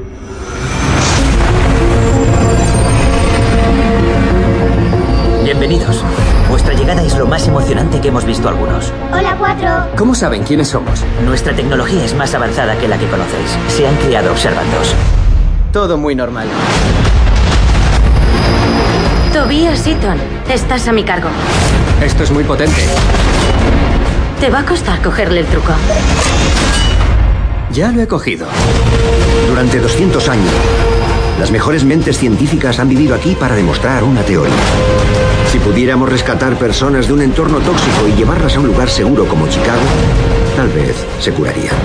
¿Y yo soy una de ellas? Tú eres la única. ¿Merece la pena mantener a una población que está empeñada en autodestruirse? ¿Qué está pasando? Nos cierran el programa. Chicago será eliminada. Todo el mundo que conocemos morirá. Tú tenías razón. Tenemos que irnos. Ahora mismo. ¿A dónde vas? A casa. No es una lucha entre nosotros, sino contra los que hay al otro lado de la muralla. Intentan destruirnos. ¿A dónde vas? A salvar la ciudad. Derribalda.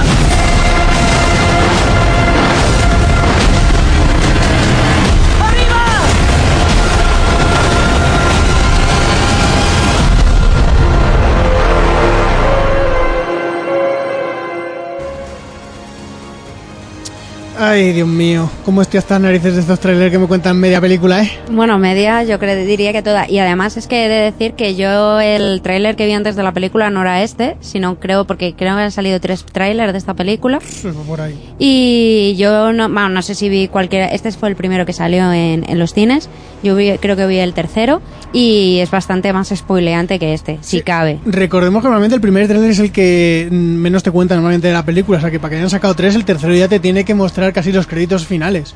Sí, y es, es bastante. El tráiler este es bastante spoileante porque yo vi era todavía más. Bueno, eh, cuéntanos por favor, Bárbara, lo que es la sinopsis, igual que antes. Cuéntanos un poco dónde nos hemos quedado antes, dónde vamos ahora. Bueno, pues nos hemos quedado que hemos descubierto que todo era parte de un experimento y que hay que salir y se han alejado todos hacia la muralla. Janine ha muerto y ya ahora mismo está en todo el mundo que se va a casa. Bueno, a casa, a- al mundo. Sí, que van a salir. Bueno, la cosa, empezamos la película esta, descubrimos que no les dejan salir, porque aquí Evelyn se ha convertido en la superdictadora, y dice que la gente de fuera es muy mala, muy mal, no sé quién son, pero son muy malos.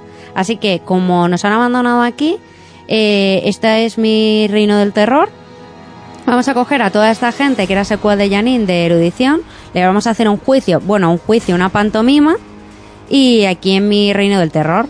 Entonces, cuatro y su. Eh, Tris, cuatro y sus colegas dicen: No, no, vamos al otro lado de la muralla.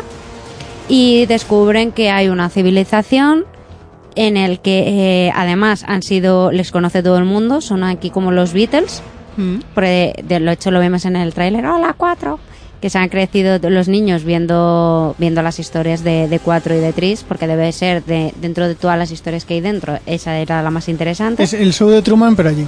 Efectivamente. Entonces, claro, pues es lo que hasta aquí más o menos puedo leer. O Sí. sea, Y, podría sería- seguir, porque lo que es el trailer. Bueno, no el tráiler cuenta. cuenta muchas más cosas, pero hasta aquí puedo leer para no destripar más que el tráiler. Sí, porque vamos a recordar que vamos a hablar primero sin spoilers, un poco nuestra opinión, y luego ya más adelante ya destriparemos totalmente todo, porque. Bueno, lo que es la película tiene, tiene bastante trasfondo para tocar ahí, para meter bien el cuchillo. Mm, Yo lo primero que quiero decir es que esta película me parece la más fallida de las tres. Me parece que, Cierto. que eh, no sé cómo la rodaron, si la rodaron al día siguiente de terminar el rodaje de la otra, pero yo a todos los actores, a todos, les veo con muy pocas ganas de estar allí. No, además, bueno, la, vemos que ha pasado el tiempo, porque al igual que vimos en la anterior película, que había pasado el tiempo porque Tris se había cortado el pelo, en esta pues le ha crecido. Sí, Y ahora tiene media melena, entonces ha debido- ha de- han debido pasar unos meses. pero poquitos. Mm, Yo creo que ha pasado muy poco tiempo y es lo que digo. Yo es Hombre, que- para que le crezca el pelo así, por lo menos han tenido que pasar 8 o 9 meses. Mm, Hombre, que no le crece tanto, que no lo tenía rapado, ¿eh? Lo Que no- tenía muy cortito, lo tenía muy cortito, Yo- aquí lo yo- tenía media melena. Yo creo que no le crece tanto, pero que lo que es la, la protagonista es la que además se le nota más que, que mm, por lo menos las, las escenas que yo recuerdo así de primer plano de ella, que, que está pensando más en el dinero que va a cobrar que en estar actuando. Sí, la verdad es que de esta película yo creo que el que más se salva es 4, es la actuación Sí, pero... que más me ha gustado, aunque su personaje no.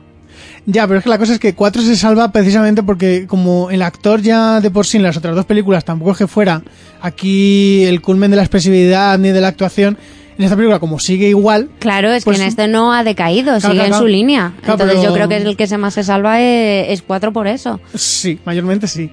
Y que bueno, que aquí 4, que lo vemos en el, en el tráiler, se ha convertido en Bruce Willis de repente. Es Sí. una mezcla entre Bruce Willis y Jackie Chan. Sí, la, la escena esa precisamente que, que sale en el, en el tráiler, por lo que la puedo decir, y no es spoiler, mm, y a mí me recordó mucho a Jason Bourne. Sí. Es muy Jason Bourne ese, ese momento y es que de- es que en cada película cambian mucho los personajes. En la segunda resulta que Tris es una super mm, superhumana Y en esta resulta que, que 4 es eh, el superagente secreto. Sí. Se sabe dar de hostias con todo el mundo y maneja las armas mejor que nadie. A ver, a mí esta película es la que menos me ha gustado de las tres porque yo creo que de, de todas es la que tiene menos coherencia. El haber partido la película en dos me parece un, un error porque esta película ya se hace larga. Sí. Yo creo que podrían haber eliminado algunas escenas que, que sobran y, y haber, digamos, condensado la, la película para hacer una única. Porque es que realmente no sé qué van a contar en la siguiente. O sea, no creo que tengan historia para contar una tercera película de dos horas. Y luego, aparte, la- la- lo que decíamos, las actuaciones están más flojillas. La película sí que me gusta. Me ha, me ha- o sea, me ha parecido interesante, digamos, lo que vemos al otro lado de la muralla. Porque me ha llamado bastante la atención. Y luego, pues eso, ver cómo el, el ser humano está cometiendo otra vez los mismos errores. Pero lo que es eso, me ha parecido la más, la más fallada de las tres. Sí, eh, realmente es que es la más fallada de las tres y me parece a mí que tiene unos graves problemas visuales. Porque yo no sé cuánto dinero tendrían para efectos visuales, pero hay escenas en las que canta demasiado, que está hecho por ordenador y que está hecho muy mal con ordenador, como si lo hubiera hecho yo en, en una tarde. Todos los efectos especiales de la, de la película, es que hay escenas de que salen que salen naves y todo eso, que es que se ve la nave perfectamente cómo está hecho el modelo por ordenador y la gente está delante de una pantalla verde. Y, y en este tipo de películas yo me espero un, un mínimo de calidad. Yo que sé no no pido que sea Star Wars. Pido que, que no me que, o sea que no me parezca ya viejo. A mí lo que más me ha gustado de los efectos especiales de esta película han sido los trajes. es Que que lo, lo único lo único Que además es que me ha parecido bastante original el tema de, de los trajes que, que cambian de color. También he visto muchas cosas de mm, incoherentes que luego profundizaré más en la zona de spoilers, pero ya no incoherentes con, o sea, incoherentes con las anteriores películas. Sí. Que es en plan de no me puedo creer que no me estés diciendo esto cuando en las anteriores películas salía otra cosa. sí te entiendo te entiendo Entonces, es, es eso, o sea, me parece que, que siendo una, una trilogía que, que además, que, que es lo que estábamos comentando antes, que se me Aspir o un, ya no es, o un nombre de la rosa, ¿vale? Pero sea un poquito coherente contigo mismo. Ya no solo en las interpretaciones de los personajes, sino en de escenarios, eh, efectos especiales y, y todo, que como que esta película es como que la han querido hacer muy deprisa o incluso que esta película iba a ser solo una única película y que en el último momento han decidido partirla en dos para, para ganar más, más dinero. Porque es que es lo que parece, que han alargado excesivamente esta película para poder llenar, digamos, metraje y poder hacer una segunda. yo yo creo que es eso segundo no estoy muy enterado pero realmente viendo la película es que estoy con- totalmente contigo. Es que hay, escenas que son muy alargadas, son dos horas que a mí se me hicieron muy largas, al contrario que las otras, que la primera duraba dos horas y veinte, creo, y la segunda Sí. duraba dos horas. A mí se me hicieron cortas. Que cortas no se me hicieron. A mí se me hici- hicieron cortas, Se me hicieron amenas. Se me hizo amena, no se me hizo larga. Tampoco Esta- se me hizo corta. esta hubo momentos en, en que se hizo corta, además sabiendo, yendo al cine y sabiendo que iba a haber una segunda parte, Mm. claro, dices, ¿pero cuándo van a cortar? Sí, hasta ahí. No, no hablemos mucho más porque hay, Claro, gente, o sea- hay gente que se lo puede considerar después. Seguimos por No, ese pero digo que, que ¿cuándo van a cortar? Porque me están contando mucho, me están Sí, contando sí. mucho y como que no queda, o sea, no, no queda historia. Es que yo tengo, yo tengo la impresión de lo que he dicho al principio, que han hecho una primera parte muy de hablar y, una- y la segunda va a ser muy de acción.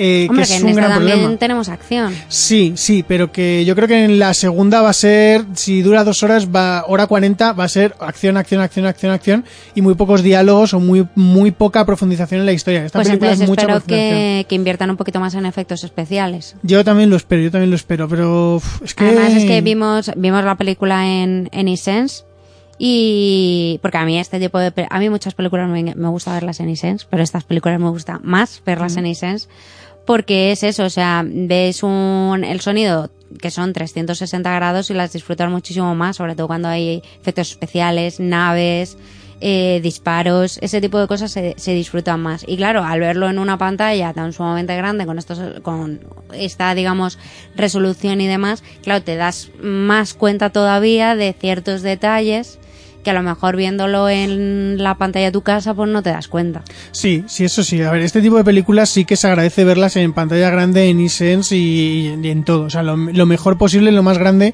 Y precisamente por eso me quejo de los efectos visuales, porque es que yo no creo que hayan hecho esta película pensando que tú la vas a ver en la pantalla de tu móvil. Lo han pensado que la vas a ver en la máxima calidad posible, por lo que tendrían que cuidar los detalles visuales Hmm. para lo para repetir, lo que quiero repetir no parezca ya viejo no parezca que ya está pasado Eh, una, una película que se ha estrenado esta semana que me parezca que se ha podido estrenar hace cinco años porque los efectos especiales están ya muy anticuados. Es un gran fallo que yo le veo que pueden haber dejado de dinero porque hay películas que estoy seguro sin saber el presupuesto de esta que con menos presupuesto tienen muchos mejores efectos visuales o han conseguido sacarle mucho más partido a los efectos visuales. Claro, es que además a esto también le juntas que, que los actores eh, dejan bastante que desear, porque al igual que, hombre, tampoco te digo que la que Tris sea aquí la actriz merecedora del Oscar en ninguna de las dos anteriores, pero estaba bastante más a la altura del personaje que en esta última, que, que es más eh, el personaje el que tira de ella que ella del personaje. Sí, es que, a ver, lo que es la actriz, eh, salvando mucho las distancias, me recuerda mucho a Jennifer Lawrence, porque es una actriz que ha hecho películas con actuaciones muy buenas, por ejemplo, en Los Descendientes hacía de la hija de George Clooney y hacía un papel muy bueno. A mí me gustó mucho la actuación de esa chica ahí. Eh, luego tuvo otra película, ahora mismo no recuerdo cuál, que también tenía muy buena actuación, la de Bajo la misma estrella, que es también de este corte un poquito así juvenil, pero que tiene una actuación mm, decente, que está bien, pero es que en esta, en esta película es como... No, mientras que Jennifer Lawrence en, en Los Juegos del Hambre tiene una actuación que es correcta y ya está, a mí no me parece que actúe mal. Mientras que esta chica me parece que actúa mal en estas películas. Por eso digo que se le nota mucho más que, que, que, que ha ido allí por el cheque, no por actuar, sino que ha ido allí a cobrar el dinero y que no quiere estar allí. Y luego tanto los el personaje del hermano, que además coincidió con ella en Bajo la misma estrella. Sí. Eh, también en esta película me parece que hace un, un papel bastante mediocre. Mm, Es que todos, todos los actores hacen un papel muy mediocre, excepto cuatro, que como hemos dicho antes, es que tampoco es que el chaval tuviera aquí unos registros. Ha mantenido el nivel. Claro, claro, claro, que se ha mantenido ahí y ya está. Es más, yo creo que ese chico no es actor, es más modelo, porque me- yo no, no me suena haberlo visto en ningún otro lado, o sea, yo creo que pase que para ser el nuevo chico guapo, que lo hace bastante mejor que algunos otros. No quiero mirarte a ti, Crepúsculo. Pero no sé, a ver, eh, lo que son los actores, el, el que hace de Peter, que es Miles Teller, que yo le tengo mucha estima por Whiplash, le perdí un poco de estima por los Cuatro Fantásticos, pero que... Es que los cuatro fantásticos. Sí, ya, es que los Cuatro Fantásticos es muy dura de ver. Pero que, a ver, lo que es el actor tiene, tiene esos momentos que lo hace muy bien y en Whiplash, por ejemplo, está muy bien. En la primera de Divergente tiene carisma, a pesar de que no es un actor que yo habría elegido para el papel, es un chico que tiene carisma, pero es que, eh, aparte de, de la evolución del personaje, es que ver, el actor está muy desdibujado. A mí en esta eh, lo que no me ha gustado es su personaje porque es muy bufón, pero a mí sí su actuación sí que para la está a la altura del personaje que han escrito. Pues sí, bueno, claro, es que, el- es que está Es tan que- mal escrito Es que el claro, personaje. es que el personaje, tenemos que, que ver que es que el personaje de Peter en esta película está muy mal escrito, está muy mal dibujado, pero la actuación que hace eh, y demás, o sea, es un, eh, la actuación está muy bien para el personaje que es. Sí, sí, sí, eso, eso sí que es posible, pero es junto a la protagonista el que más me parece que no quiere estar allí. Más parece de, joder, me he metido en esto de Divergente y estoy hasta las narices ya de, de estos rodajes de Divergente porque no me interesa nada la es que película. seguro que leyó el libro, le gustó mucho su personaje y luego vio el guion y dijeron, esto no es lo que sale en el libro, ¿eh? Mm, Ya, yo, yo creo, yo voto por eso. Yo a Miles Teller le veo un chico con cabeza que se documenta y todo eso. Seguro que también hizo los mismos los cuatro fantásticos. Pero uf, es que es muy, muy, muy dura las actuaciones. Hmm. Igual que la de Naomi Watts, me parece que está súper desatada en esta película. Es que es lo que comentábamos anteriormente en- cuando hablamos de la película de Insurgente. Es que el personaje de Naomi Watts es igual, es un personaje muy incoherente.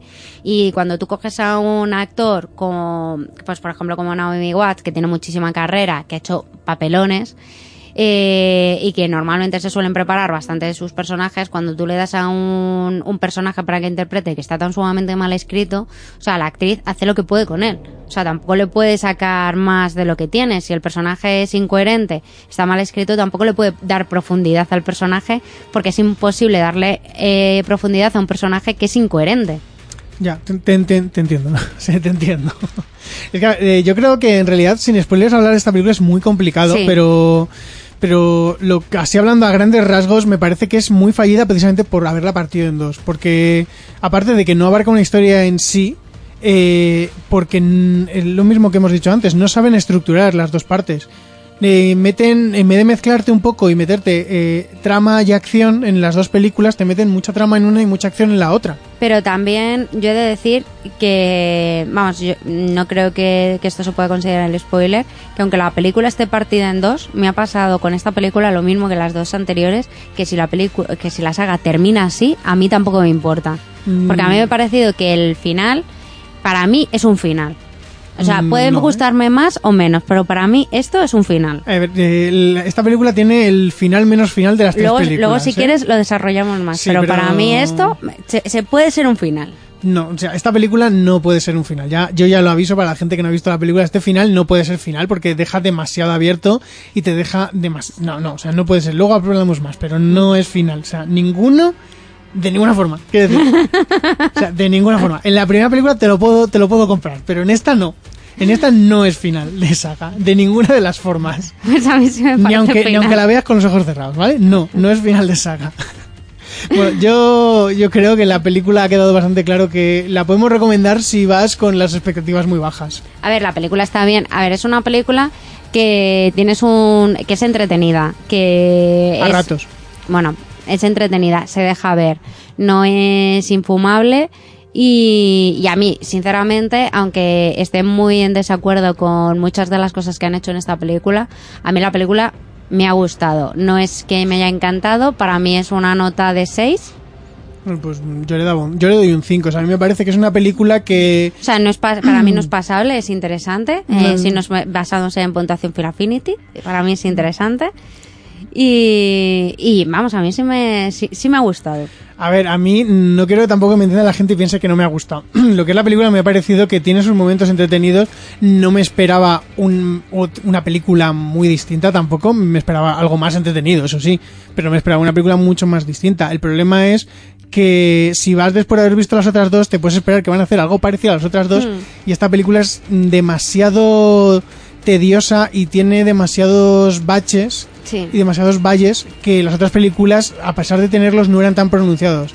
Esta película te sube y te baja demasiado Claro, y demasiado pero, pronunciado. pero es por lo que hemos, eh, lo que hemos comentado antes, que intentan alargarla para, para hacer dos películas. Claro, entonces yo la recomiendo mm, ir a verla si, si te gusta la historia y quieres ver cómo sigue, claramente, pero que vayas un poco con las expectativas bajas porque es para mí la, la peor película de las tres y lo que más palidece es el ritmo que tiene y la forma de contar la historia que tiene que mm, en dos películas no le da, es para una película perfectamente. Entonces es que es eso, es que está tan alargada que se nota mucho, se nota mucho el bajón que tiene.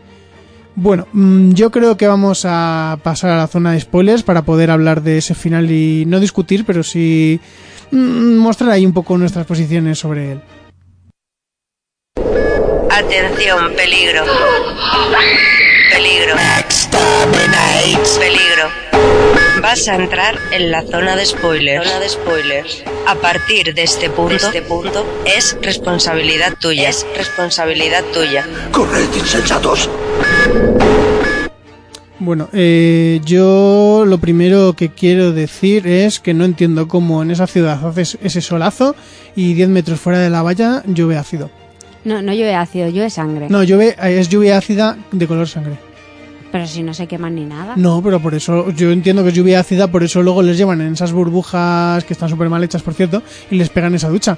Pero vamos, que yo no considero, yo considero que era, que era una agua que no podías beber, que podía estar un poco contaminada, pero que tampoco era lluvia ácida, sino que era Ah, bueno, a ver, como- digo lluvia ácida por decir que era una lluvia tóxica, no que te caiga y te queme, porque si no se habrían muerto todos y no habríamos tenido película y posiblemente nos habríamos ahorrado dos horas de nuestra vida. Eh, a ver, es que dentro de la ciudad llueve, pero llueve en agua normal, y fuera de la ciudad, pues llueve sangre. Sí, sí, Por pero, lo- no, pero- lo normal. Pero que saltan la valla, se pueden a bajar ahí a hacer rappel en, en la montaña, hace un solazo increíble y de repente llegan abajo, hay una línea divisoria entre el desierto y, y la montaña y ya entran en el desierto y de repente todo es rojizo, todo llueve Hmm. y es como no sé qué clima Bueno, se hace hay, aquí, hay ¿eh? un rato sin llover y luego se pone a llover. pero el, sí. el clima es muy extraño. A ver, yo lo que quiero decir, lo primero que quiero decir en esta zona con, eh, con spoilers, eh, que es lo que comentaba antes. O sea, una de las cosas más incoherentes que he visto de, de esta película es que en la primera película, en Divergente, cuando Tris conoce a Osadía, les llevan a la valla.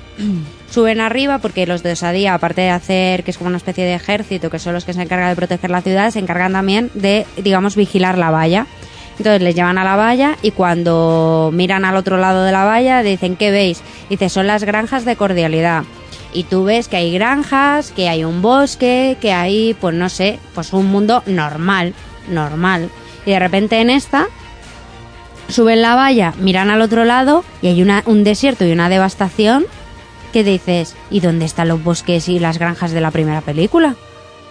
Que es que yo, yo te lo dije, yo creo que es que miraron por el otro lado de la valla. Está, como la ciudad tiene tantos lados, a lo mejor miraron por el oeste, que es donde está cordialidad, y por el este está el, el desierto. Es que, y, y luego aparte, que otra de las cosas que te comenté cuando, cuando salíamos del cine, que es cuando van a saltar la valla, que está electrificada, justo, justo, dan con el tractor que tiene los cables que electrifican la valla y Tris hace explotar el, el tractor ese que hay allí. Pero porque no te había quedado claro que, que, que Tris es una superheroína. Claro, pero es que, ¿cómo? ¿Qué casualidad, tío? Que esté justo, justo, justo donde está eso. Porque es que además, es que eso lo podían haber solucionado súper fácil poniendo varios puntos en la valla para poder quitar esa ley. O sea, si hubiesen puesto puntos de control, como hemos visto en millones y millones de películas, que cada X metros de la valla hay un circuito, lo hubiesen solucionado muchísimo mejor que poner un tractor mal puesto que tiene como una especie de pinzas contra la valla. Ya, ya, es que sí. me pareció súper cutre. Sí, es que, es, que es, es lo mismo que llevamos diciendo durante todo el programa. Es que poco a poco, a lo largo de la saga, parece como que han ido per- perdiendo un poco de presupuesto, parece, porque cada vez va siendo más cutre. Cada vez las soluciones son más patilleras, más de, mira, lo hizo un mago, porque es que es, es lo que tú dices, es que no tiene ningún sentido que salten justo por la valla, estén arriba del todo y evidentemente está electrificada, mira abajo y, abajo y está el tractor a 20 metros de ellos, que es como... mm, oye, o tienes mucha suerte, o, o eso es una, un ardid de guion de, mira, tenemos que salvar la situación de alguna forma. Claro, pero que eh, es que poner puntos de control a lo largo de la valla es que no les hubiese costado absolutamente nada Claro, de claro. presupuesto. O sea, que es en plan de tío guionista. Por Poquito, favor, poquito, por favor, que eh, ve más al cine. ve más al cine. Que es que no es que te lo diga yo, es que te lo dicen millones de películas. Cómo se tienen que hacer las cosas. Sí. No, no, si es que estoy totalmente de acuerdo contigo en lo, en lo de la valla. Es que es, es una forma más de demostrarte el poco cuidado que tienen a- al guion y a la película. El poco, Es que a mí la- este- lo poco que se preocupan. Es que a mí este tipo de detalles realmente me parece una, una falta de respeto hacia una falta de respeto hacia el espectador. Pero es que, a ver, es que aquí es donde ya entras, que tú la ves, tú ya has visto mucho cine, pero es que esta película va enfocada a, a chicos y chicas de 14, 15 años, a es, es muy juvenil, que ese tipo de cosas no se las van a plantear ahora mismo. Tú y yo las vemos, o adultos, las ven y dicen, oye, ¿y por qué ese tractor está ahí? ¿Y por qué es de repente lo mismo que he dicho antes? Porque de repente Cristina está súper enfadada con él y una y la escena siguiente son súper colegas. Ese tipo de cosas, eh, un chico de 14, 15 años posiblemente ni se fije, porque mm, para él es muy normal porque son bipolares, está en la edad del pavo y todos sabemos que en la edad del pavo estás enfadado y a los 5 minutos estás súper feliz.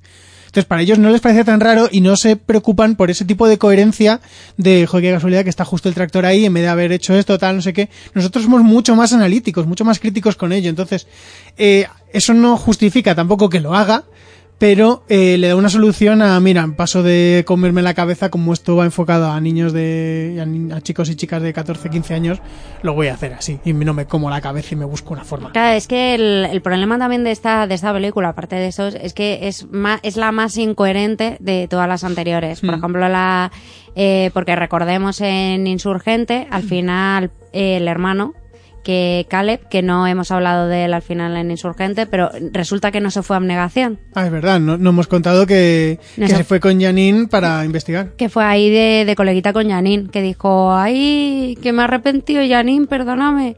Y se va con Janine ahí a ayudarla. Entonces, ¿qué pasa? Que es uno de los que están juzgados, siendo juzgados por, por el, el reino del terror de Evelyn. ¿Qué pasa? Que eh, además es que hay una de las escenas que es en plan de se ve que Trish pasa un poco de Evelyn y de su reino del terror, que está ahí de, mira, estoy aquí pues como podría estar en mi casa, ¿sabes? Que me da igual. Y está ahí el hermano diciendo, Beatriz, Beatriz, por favor, sálvame, ayúdame, que lo siento, lo siento. Y ves como una escena después es cuatro el que salva a Caleb porque se lo ha pedido Beatriz. Claro, es que eso es lo mismo de antes. Eso en el libro está mejor contado porque, a pesar de que en el libro pasa muy parecido, le salva también cuatro y le salva porque se lo pide Tris y todo eso. Es que en la película es todo demasiado abrupto. No quiero habl- hablar mucho tampoco de, de este libro porque como es en dos partes, a pesar de que la película se parece poco al libro, ya lo digo, eh, no quiero contar demasiado, pero lo que es el principio, eh, yo tenía mucho miedo al acabar Insurgente, porque el final de Insurgente, que parece que todos van a salir por la valla, me asustaba mucho, porque el final, el principio del tercer libro es como están eh, encerrados dentro de la ciudad y como ellos inventan un plan para escapar, que es lo que al final hacen en esta película. Pero es que el final de Insurgente a mí me daba a entender que se escapaban todos. Entonces decía, las 100 primeras páginas del tercer libro se las han pasado así por, donde la pueden. Se pasaba el caballo, porque es que no tiene ningún sentido.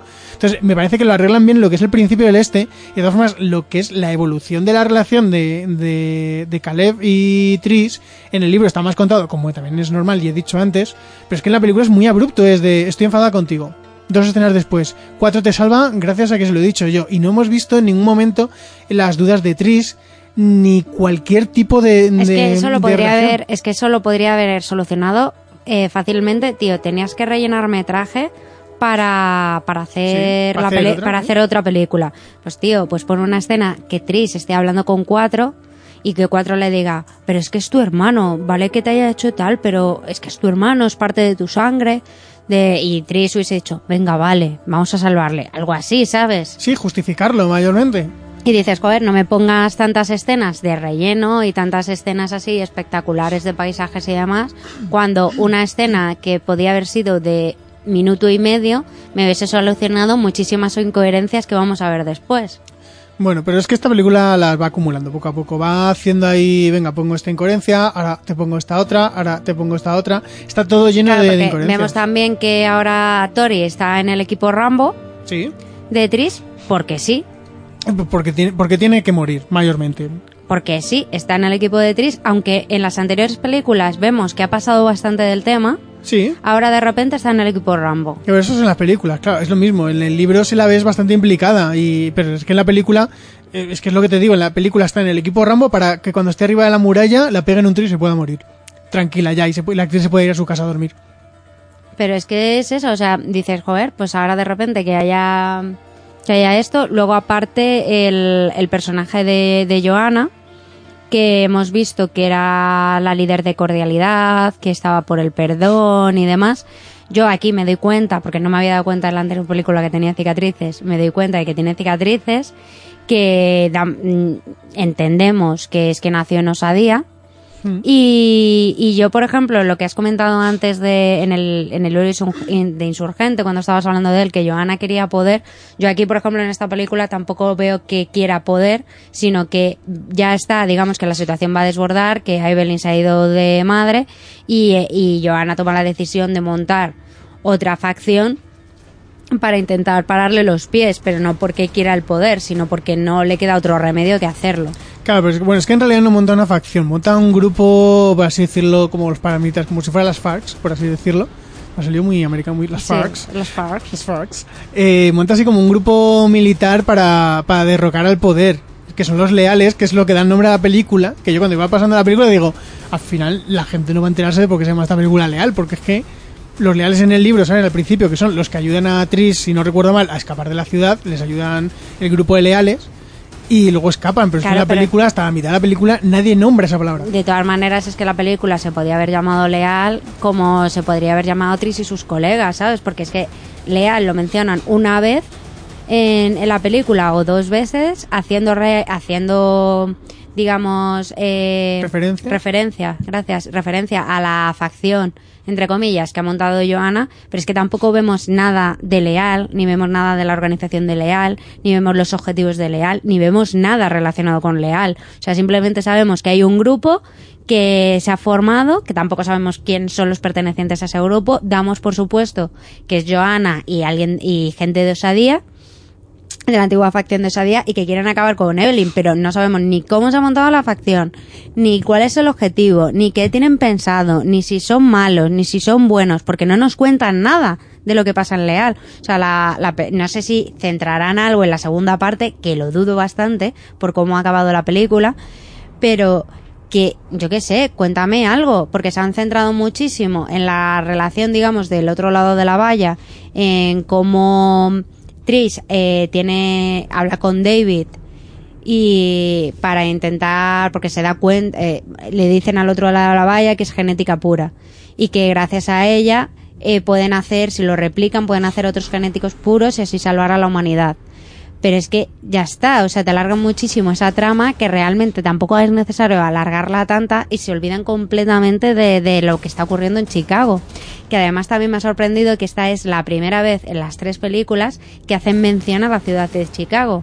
Porque las anteriores películas, o sea, tú supones que es Chicago porque creo que hacen mención una vez, pero no insisten tanto en es la ciudad de Chicago, o sea, que podía haber sido perfectamente cualquier ciudad random. Mm, Sí, no, enti- entiendo lo que vas a Precisamente eh, ahí no discrepo, pero eh, yo iba un poco con la perspectiva del libro y precisamente la trama de, de puros y de defectuosos y todo eso en el libro me gusta mucho. Es una de las cosas que más me gusta del tercer libro. Pero si lo hubiesen explotado más. Claro, claro, claro, por eso me refiero, pero es que en el, en el libro yo no eché tanto en falta que me mostraran escenas de dentro de la ciudad, mayormente porque ya me estaba acostumbrando y como el libro está eh, escrito desde la perspectiva de, de Tris, eh, pues entonces no puedes mostrarme cosas de dentro de la ciudad si Tris no las está viendo. Entonces ya entrabas un poco ahí en el juego. En la película es otro lenguaje, entonces, claro, ahí puedes echar en falta que te muestren escenas de lo que está haciendo Evelyn, de lo que está haciendo Joanna, de lo que está haciendo Marcus, si está por allí. Pero claro, yo le- en el libro estaba tan inmerso en, en lo que es la trama de los puros y los defectuosos que me parecía una trama que podía dar muchísimo, que en el libro me gusta, me gusta cómo la llevan, a pesar de que hay un personaje que se vuelve muy llorón. Eh, pero bueno, que cuatro en el libro de repente se vuelve muy llorón. No, no, si queréis leerlo, leer el libro y así os enteráis un poco más. Eh, aparte de eso, que podrían haberlo explotado mucho más, me gusta el mensaje que puede dar. Me gusta el mensaje que puede haber dado, que en la película se lo pasan, no por el forro, pero simplemente dicen defectuosos, puros, ya está. Vamos a hacer un, un mini conflicto de no, yo soy defectuoso y ya está. Y es que no vuelven a profundizar en ello. Sí, es que en ningún momento profundizan, porque es lo que dices tú, o sea, podían haber profundizado un poco de que, claro, que por- porque simplemente les hacen unos tatuajes con nada más llegar allí y Cristina pregunta que por qué el suyo es diferente al de Tris. Pero tampoco, luego mm, entiendes por qué son diferentes, que es dependiendo de la genética que tengas, pero que podían haber de, yo que sé, que hubieses visto que no, es que Tris es superior al resto porque ella es pura y los demás son defectuosos porque nosotros somos peores y somos inferiores, pero no han profundizado en gran medida en ello. Al igual que la gente que está dentro de, de lo que es la, bueno, el sitio este del laboratorio, cada uno hace su trabajo, nadie se pregunta nada, no se preguntan qué, qué es lo que está pasando en Chicago, si se está haciendo algún tipo de avance ni nada por el estilo. Mm. Porque también yo me pregunto, o sea, el objetivo de David es hacer la genética pura, pero tampoco pueden alterar a las personas que ya estén hechas. O sea, Claro. entonces esas personas siempre van a ser defectuosas. Entonces que es en plan de que son inferiores al resto. Y eso, por ejemplo, sí que lo hace, lo intentan, digamos, explotar un poco cuando Trish va al consejo y dice que están cometiendo los mismos errores porque están antes separaban a la gente por facciones y ahora están separando a la gente por defectuoso o puro. Mm.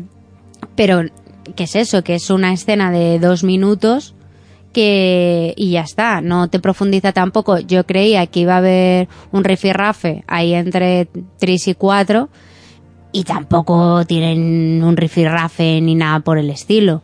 Y el personaje de Anita, No, Nita. Nita, el personaje de, de Nita, que es como que hay unas, eh, de- la primera vez que la presentan, mira así como mala actriz, y, y tú piensas que va a haber ahí como también, yo que sé, que se va a enamorar de cuatro, que van a intentar, eh, va a intentar tener como una especie de aventura, que va a haber ahí, pero es que nada, o sea, no pasa nada de lo que te están preparando. O sea, te preparan muchas cosas, pero no te llegan a hacer nada. Sí, no, te presentan situaciones que tú piensas que van a ser y luego no, no explotan ellas. No explotan ninguna, las además. usan. Sí, sí, sí, sí, eso es que es verdad. Es que, a ver, Nita ya de por sí, lo que es la actriz y el personaje en la película, es la típica latina chunga de que ya nos hemos puesto todos de acuerdo, que es el personaje que sale ya en todas las puñeteras películas de tía que parece mexicana y que tiene muy mala hostia y que te mira siempre como, como si tuviera hemorroides.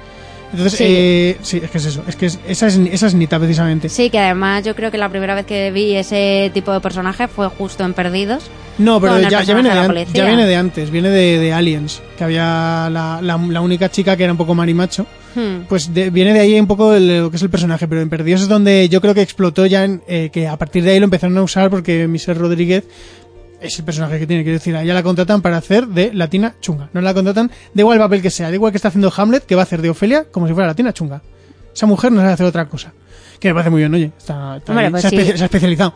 Se ha especializado en ese papel, es como el que hace solo de mafioso italiano, pues ya mm, Por eso, se ha especializado, pues ya está. A mí me, me parece perfecto. Entonces, Nita, eh, precisamente, es ese tipo de personaje y es cierto que la primera vez que sale, conozcas o no, cono- conozcas al personaje o no lo conozcas, les mira raro. Les mira como en plan de, os la voy a liar muy parda. Y al final es que no hace nada. O sea, Pero quiero nada. decir, y es que a mí me sorprende mucho porque es que cuando me he puesto a ver los carteles y sale en el cartel ella y es como, ¿Y por qué sales en ¿Por el qué cartel? sale en el cartel si sale poqui o sea, sale sale más que, que Will, por ejemplo, en la primera película? Eso no voy a decir que no, pero lo poco que sale no es un personaje trascendente, no es un personaje que tenga un, un peso en la trama o un peso en la película suficiente como para que le saques en el cartel antes que otros personajes.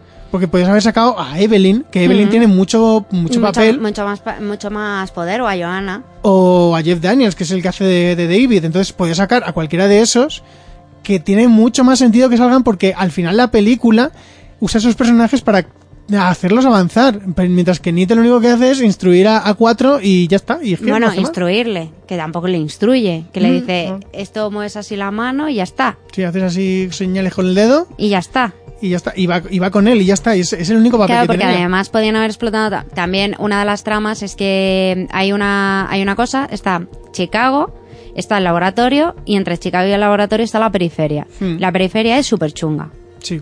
O sea, es el Bronx. O sea, es lo más chungo. Es, es, es el Vallecas de allí. A la, la otra. O sea, es algo chungo. sí.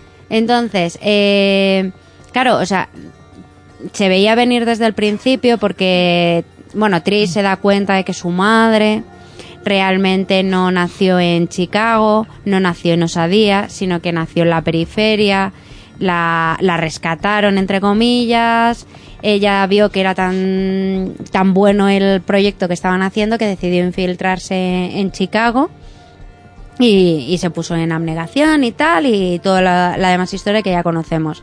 No entendemos muy bien, porque no te lo explica en la película, eh, por qué se infiltra en Chicago, o más importante, cómo se infiltra, pero bueno, aceptamos barco. Pero que ya se ve cuando está viendo las imágenes en una especie de, de diario mental, sí.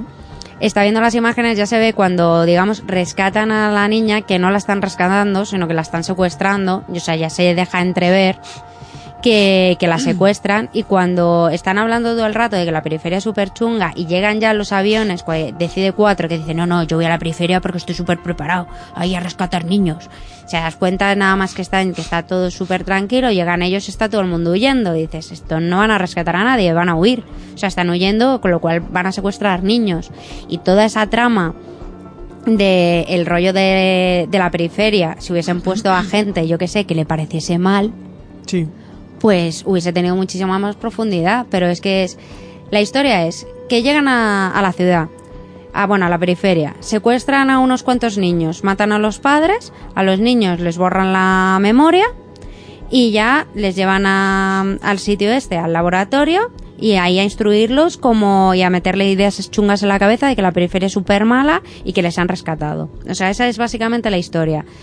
Pero yo qué sé, si hubiesen puesto, por ejemplo, pues a Anita o a otra gente que le hubiese parecido mal que hiciesen eso, pues hubiese sido muchísimo más coherente todo lo que pasa después. Pero allí todo el mundo dice, no, no, secuestramos niños porque es lo que hay que hacer.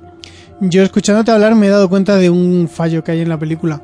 Porque Tris ve los recuerdos de su madre mentales y ve cómo, cómo la rescatan entre comillas, pero a los niños les borran la memoria. ¿Cómo puede estar viendo el momento en el que Porque será, será seguramente un recuerdo implantado. Yo no lo tengo tan seguro, ¿eh? Yo no lo tengo. Yo Porque creo que además es que no, eh, claro, ella recuerda que les que, que la están rescatando, porque vienen unos seres a atacarla. Entonces yo creo que es un recuerdo implantado porque tampoco es un recuerdo real. No, pero o es es, que- un recuerdo inventado, No, porque si te fijas, luego cuando están en los momentos de, de persecución de cuatro en la ciudad y todo ese, sí que hay gente que, sí que hay soldados que dicen lo mismo que, le- que dice el soldado este a, la madre, supuestamente la niña, lo de que la están rescatando. Entonces, Hmm. a mí no me parece que a lo mejor sea un recuerdo implantado, a mí me parece que a lo mejor es un fallo de guion. Pero bueno, se, lo- se lo voy a aceptar, quiero decir, porque tampoco es tan trascendental. O sea, de, de los fallos, yo creo que es el más pequeño. Sí, sí, sí, no, pero es que me he dado cuenta escuchándote justo hablar he dicho, ostras, si tiene un recuerdo de la niña, de, de ella de niña, cuando la rescatan y le borran la memoria, no, a mí no me parece que sea un recuerdo implantado, porque si fuera un recuerdo implantado, le- el recuerdo que tendría sería que llegan los soldados y que ellos no intentan huir. Yo creo, yo, yo entiendo que yo, si te implantara un recuerdo hacia un niño, no le implantaría de, no, tú querías huir de mí, pero yo te No, rescaté. no, pero yo creo que, o sea, lo que están, yo por lo, lo que se ve del recuerdo es que le está, le están persiguiendo a alguien, pero gente chunga. no, no, y no, viene yo el soldado y le salva. Bueno, no lo recuerdo exactamente, pero que de todas formas no sé yo si ese recuerdo sería implantado o no. Tampoco es trascendental para mí o para la historia, sinceramente. Pero que es eso, que podían haber puesto, yo que sé, una, una organización o algo que hubiese estado en contra de que secuestrasen a la gente de la periferia, porque es que realmente lo que está haciendo David, o sea, es, es, es malo. Mm. O sea, no puede separar a la gente entre puro y impuro porque quiera salvar a, a la gente y eh, sobre todo no puedes ir a los pueblos de la periferia a secuestrar a los niños de sus padres.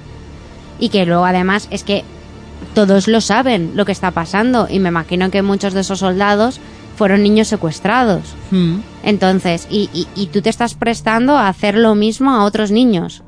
Sí, a ver, tiene muchos agujeros. Vamos a dejarlo en que no tiene coherencia de personajes de lo que tú dices, que si esos han sido precisamente antiguos niños que han secuestrado y ahora mismo ellos están secuestrando, porque no se cuestionan su procedencia, sobre los recuerdos Mm. que tienen de cuando son pequeños. Yo quiero hablar ahora un momento porque sé, tiene, sé que tienes muchísimas ganas de hablar de Peter y del gran personaje que no es ya.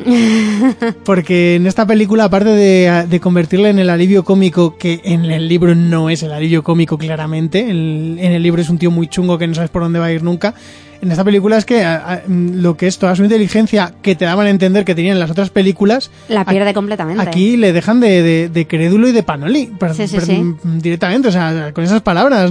Sí, sí, sí, es que, es que yo me quedé alucinada porque además, bueno, eh, cuando llegan, eh, a cada uno, digamos, le dan un trabajo. Pues Tris, su trabajo es estar allí, Está- estar con David investigando y hablando sobre su vida y todo eso. pero vamos, que estar allí, es básicamente. Luego a Cristina y a cuatro les ponen aquí en, en el ejército a secuestrar niños. Sí, que yo tengo una pregunta. Eh, Cristina, ¿cuándo se ha hecho Rambo? Porque de- en la segunda película, de repente, eh, también se le da súper bien ser soldado y en, la- y en esta película eh, a Cuatro no le quiere llevar, supuestamente Anita le dice, le dice Cuatro, yo quiero ir y dice ya, no, no, no, tú, te No estás preparado. estás- tú no estás preparado, pero, pero Cristina sí que va. Quiero decir que Cristina de repente se ha vuelto una soldado universal aquí. Entonces yo, yo no sé cuándo lo ha hecho, porque en la segunda película también de repente se vuelve soldado universal y en la primera película, eh, em, a no ser que cuando le hacen la simulación en la primera película le inoculen también todos los conocimientos y todas las formas de ese Rambo, no tiene, pues yo no le encuentro sentido. No, a qué la personaje ver- sea así. No, porque cuatro eran bastante mejor soldado que, An- que, que Cristina. Por eso digo. Porque era líder de osadía. Por eso, bueno, pero que les meten a ellos dos de, de soldado y meten a, a Caleb de, A- de vigilante. A Caleb y a, y a Peter de, de vigilantes de, de Chicago, porque allí lo que esto es como una especie de gran hermano Mm. y muy 1984 en el que tienen unos vigilantes que vigilan Chicago y cuando están viendo allí lo que pasa, pues verá pues como si fuera la tele y luego hacen sus informes. Mm. Entonces Peter considera que a mí me parece un curro chulísimo. Realmente sí. A mí me parece un curro chulísimo porque estás viendo a la gente que antes conocías y tienes que hacer informes de ellos y tal. O sea, dentro yo lo prefiero a ir de ahí de Rambo, secuestrando niños, pero bueno. La cosa es que a Peter esto le parece un trabajo de mierda y, y a lo largo de la, de la película, o sea, está como quejándose del trabajo y de hecho hay una de las escenas que David está allí con la prole y dice, oye, hombre, David, ¿qué tal? Oye, a ver si hablamos lo de mi trabajo. Que no, que nada, ¿eh? Que otro día, otro día, no te preocupes, tío. Y es en plan de, eres tonto. Pero es que luego ves como dos escenas después... No, no, no, es, es media película. Bueno, después, ¿eh? Quiero decir que es más adelante. Digo que salga Peter. Ah, o sea, vale. me refiero que es como una... Dos, dos escenas después de Peter. Claro, o sea, una, una o dos escenas después de Peter. o Vale, sea, vale, que a. Peter de repente, o sea, ha desaparecido de la película y le volvemos a ver. Como en esta saga con muchos personajes que aparecen al principio y no vuelven a salir hasta el final de la Desaparece, película. desaparece de la película, le vemos a veces de fondo y tal, pero que ha desaparecido y le volvemos a ver en, en dos escenas después de su personaje, hablando con, con David, ahí en su, en su casa, se sienta ahí como Pedro por su casa en el trono. Y David dice, hombre, bueno, le dice Peter, hombre, David, ya tenía yo ganas de hablar yo contigo, ¿eh? Ah, yo este palacete me podría acostumbrar. Y va, dice, te quiero que, tengo una misión especial para ti. Y va ahí con todo su morro, dice, ¿y qué me das a cambio? Dice, el trabajo que tú quieras, menos el mío. Dice, pues venga, me apunto un bombardeo. Y es en plan de Peter Tronco, que se supone que eras de erudición. O sea, que eras súper inteligente. O sea, no recuerdo si era de erudición, pero yo creo que le daba a entender en las películas que era de erudición. O sea, eras un tío súper inteligente y no te estás dando cuenta que aquí el mandamás que ha pasado de tu culo, que ni siquiera sabía tu nombre, ahora de repente te está diciendo que eras una de las personas importantes de Chicago. Que no, que eras un pringao, que eras un puto pringao. Y que te está diciendo que vas a coger el trabajo que tú quieras menos el suyo, porque por hacerle un favor que para ti no, te vas, no le va a suponer nada. Tío, ¿dónde está tu mente, tío? Que te la está colando, que es que te la está colando además de una forma súper descarada. Y tú te la dejas colar. Es que es una muestra más de, de cómo la evolución de los personajes nos la han llevado muy mal en la saga. Porque es lo que, es lo que decía antes, Peter al principio podía parecer el, malo de la película, el rival, pero no parecía un panoli, no parecía tonto. En la segunda película, es, es que en la segunda película es un poco alivio cómico, entre comillas, tiene algún, alguna frase... Pero es muy inteligente. Pero, pero sigue siendo el mismo personaje que en la primera. Sigues viendo que es un tío que no tiene escrúpulos Y que es inteligente. Y que vendería a su madre por sobrevivir él y por él subir. Pero es que en esta película pasa- de repente se vuelve Jar Jar Binks directamente. Se vuelve, eh, pero totalmente tonto y, y a merced del resto de la gente. Entonces ha sido mm, un cambio muy radical del personaje. No ha, no ha habido evolución. No, Entonces, de eso no ha, habido una desevolución. Claro, pero bueno, ha habido una evolución hacia atrás. Pero Claro, o sea, no es sé, es plan- es, muy, es muy duro, es muy duro. Igual que la relación de que antes hemos dicho de, de Caleb y, y Tris en el libro, aparte que está mucho mejor contada, es que en la película es, es exactamente lo mismo que lo de Cristina que hemos dicho. Pasa de odiarse mucho a ser los mejores amigos del universo. Ahí somos hermanos hasta la muerte, tú y yo, forever. No nos- nunca hemos peleado. Es como, no, no. O sea, de- muéstrame un poco cómo, cómo Tris está enfadada, cómo Caleb intenta ganarse otra vez su cariño. Claro, es que además es que estamos hablando que es que Caleb no hizo cualquier cosa. O sea, Caleb se unió a Yanin, que Y le- fueron los causantes de la muerte de los padres de Tris, Intenta matar a Tris. y intentó matar a Tris.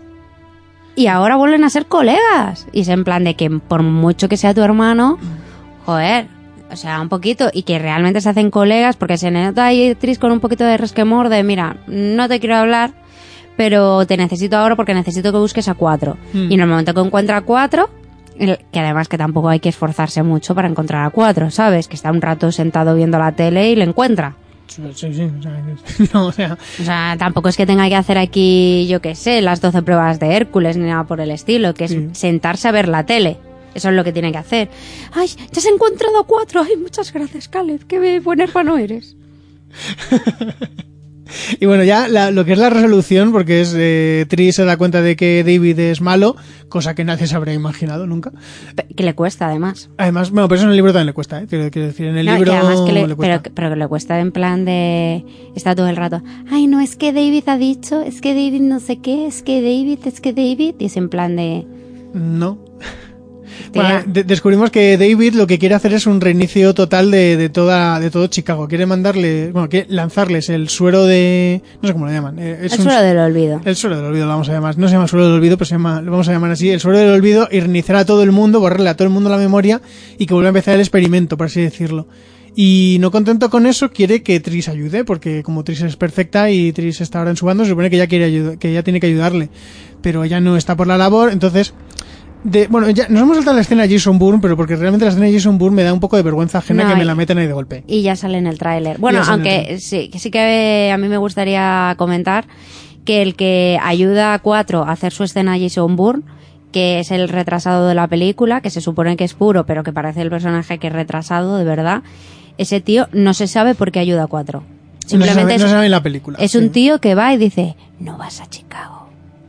Esa es su aportación a la película. Ha sonado muy a viejo de gasolinera de película de terror. ¡No vayáis allí! ha sonado muy a eso. Bueno, eh, sí, lo- a ver, el personaje está más explicado en el libro, como todo el mundo se imagina ya en este momento del podcast.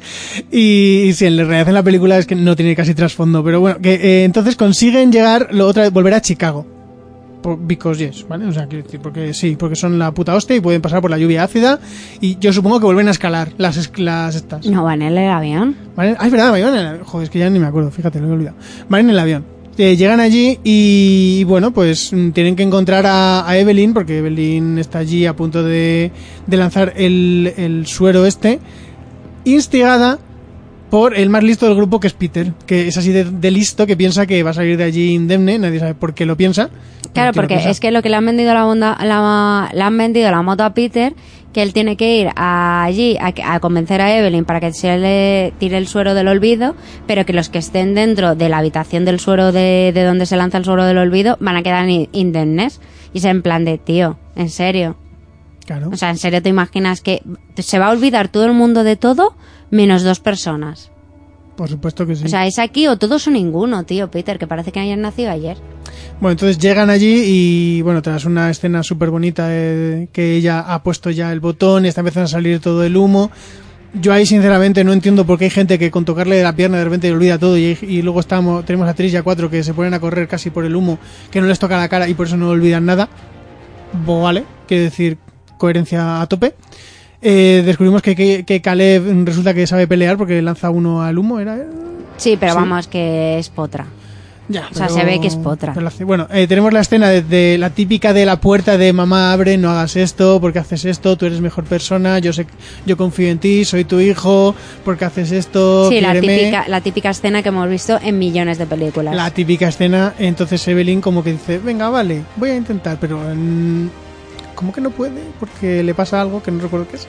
Entonces, Eh, a ver, eh, quiere, quiere parar el. eh, llega un momento verdad, que, que no quiere pa- que quiere parar el gas, pero le da el botón y se da cuenta. Ah, no, lo para y va. Aquí Peter, el listo de- del grupo, la, la pega un disparo en la pierna, se cae y lo vuelve a lanzar, porque todavía no ha empezado a salir el humo por, por las escotillas. Sí.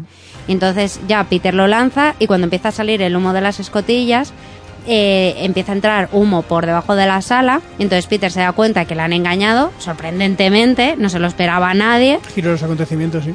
O sea, un giro argumental impresionante. Y entonces lo intenta parar y es cuando no puede. Entonces ya Peter abre la puerta para... No puedo pararlo, no puedo... Salvarme, salvarme. Y ya dice, en plan, coge ese pira y le dice cuatro, te encontraré allá donde estés. Y coge Peter y se larga. Me queda con tu cara, sé dónde vives. Sí, sí, es que era algo así. Sí, sí. Entonces, bueno, ellos entran allí y Caleb está intentando eh, pararlo desde la nave, porque la nave tiene un wifi muy bueno, entonces está allí intentando parar eh, la... Está intentando buscar una forma De pararlo. de pararlo, porque desde la nave no lo puede parar, tiene que, pero están, tiene los mapas de toda la ciudad. Hmm. Entonces, eh, David, que es muy listo, y Le como, la y como la, ciu- eh, la ciudad está siendo monitorizada, claro, David sabe perfectamente lo que está pasando, Hmm. porque está monitorizada.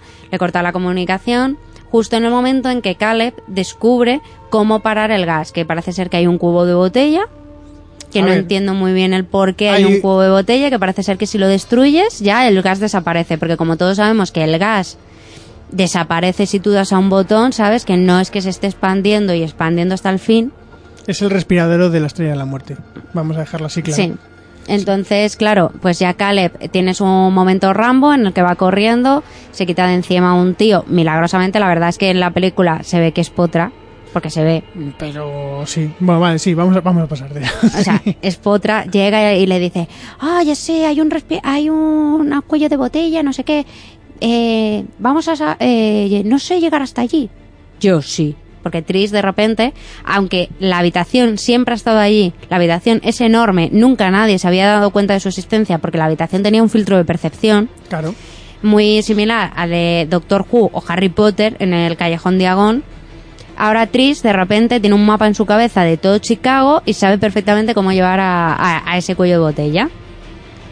Entonces intenta ir, pero claro, David no se lo va a poner tan fácil porque como está monitorizando la ciudad, le pone ahí trampas, no, por aquí no puedes pasar, no sé qué. Pero claro, Trips es Superwoman. Entonces, pues busca la forma para conseguir destruir el cuello de botella y así salvar a la ciudad de Chicago. Y lo consigue. Y lo consigue, Y, lo evidentemente. consigue. Y entonces la película termina que tenemos a Evelyn que ha hecho las paces con Joanna porque Tris ha grabado un mensaje diciéndole a todo el mundo lo mala persona que es David y que tenemos que luchar todos por salir de, de la ciudad. Y Claro, por, no, por no salir de la ciudad, sino por empezar a construir un hogar. Bueno, sí, por empezar a construir un hogar. Claro que dicen que ya eh, que ellos mismos se habían separado en facciones que eran verdad, cordialidad, etcétera, que luego se habían separado entre eh, quién eran los malos de erudición y ellos y los buenos y que David estaba haciendo lo mismo al otro lado con los puros y los defectuosos. Hmm. Que eso a mí me parece que la gente de Chicago le tiene que traer un poco el pairo. Sí, realmente la explicación es más para el espectador que para la gente de Chicago. Claro, porque a la gente de Chicago le tiene que traer un poco al pairo que ahora de repente le llamen defectuoso, ¿sabes? Sí, tienen, tienen otros problemas, yo creo. O sea, tienen bastantes problemas. Y entonces la película termina como que Cuatro y Tris, que se quieren mogollón, están abrazados y están mirando al infinito, en plan de sí, porque destruyen lo que es el filtro de que ellos sí que, los de la otra ciudad sí que tienen un filtro de percepción de verdad, Sí. que tienen una especie de pantalla así que parece que no hay nada al otro lado, pero es que sí la hay. Ellos la destruyen, entonces es, vosotros antes nos veíais a, a nosotros, pero es que nosotros ahora también podemos veros. No se ven del mismo modo, pero aceptamos barco también. Sí, pero es una, una reivindicación en plan de ahora sabemos dónde estáis. Y entonces, y ahí acaba, viéndose al infinito, tenemos una escena más cómica de, de Peter. Sí, que está ahí suplicando para que alguien le abra la, le quite el filtro de percepción para que él pueda entrar. Y justamente al final, cuando ya está a punto de vender el oro y el moro, llega la nave que es donde con lo que van a destruir el filtro de percepción. Se carga el filtro de percepción y Peter entra allí. Suponemos que en la siguiente película veremos, veremos el trabajo que le dan. Yo, después de yo, yo después de la explosión que hay, yo sospecho que puede haber muerto. No, porque no, no, no, explota y luego sale corriendo. Se ve cómo explota y él se da la vuelta y dice, ostras, que ya está quitado el filtro y sale corriendo hacia allí. O sea que en realidad no se muere la explosión. ¿No? No, no, no, no, sale, sale que sigue vivo. No, hombre, necesitamos a Jar Jar Binks en la segunda parte. Y, y eso, y termina. ¿Por qué digo que para mí esto sí que es un final? Porque realmente ahora lo que tenemos es que hay dos bandos, pero realmente si David se queda en su rollo y Tris hace lo que realmente ha dicho que iba a hacer, que era construir un hogar en la ciudad de Chicago en vez de construir lo que son facciones, realmente es el, el- la segunda parte sería la reconstrucción de la ciudad. Evidentemente no será algo así porque se montará una batalla campal David contra Tris y ya está, que de todas maneras que David muchos fans tampoco creo que tenga que tener en, en su casa.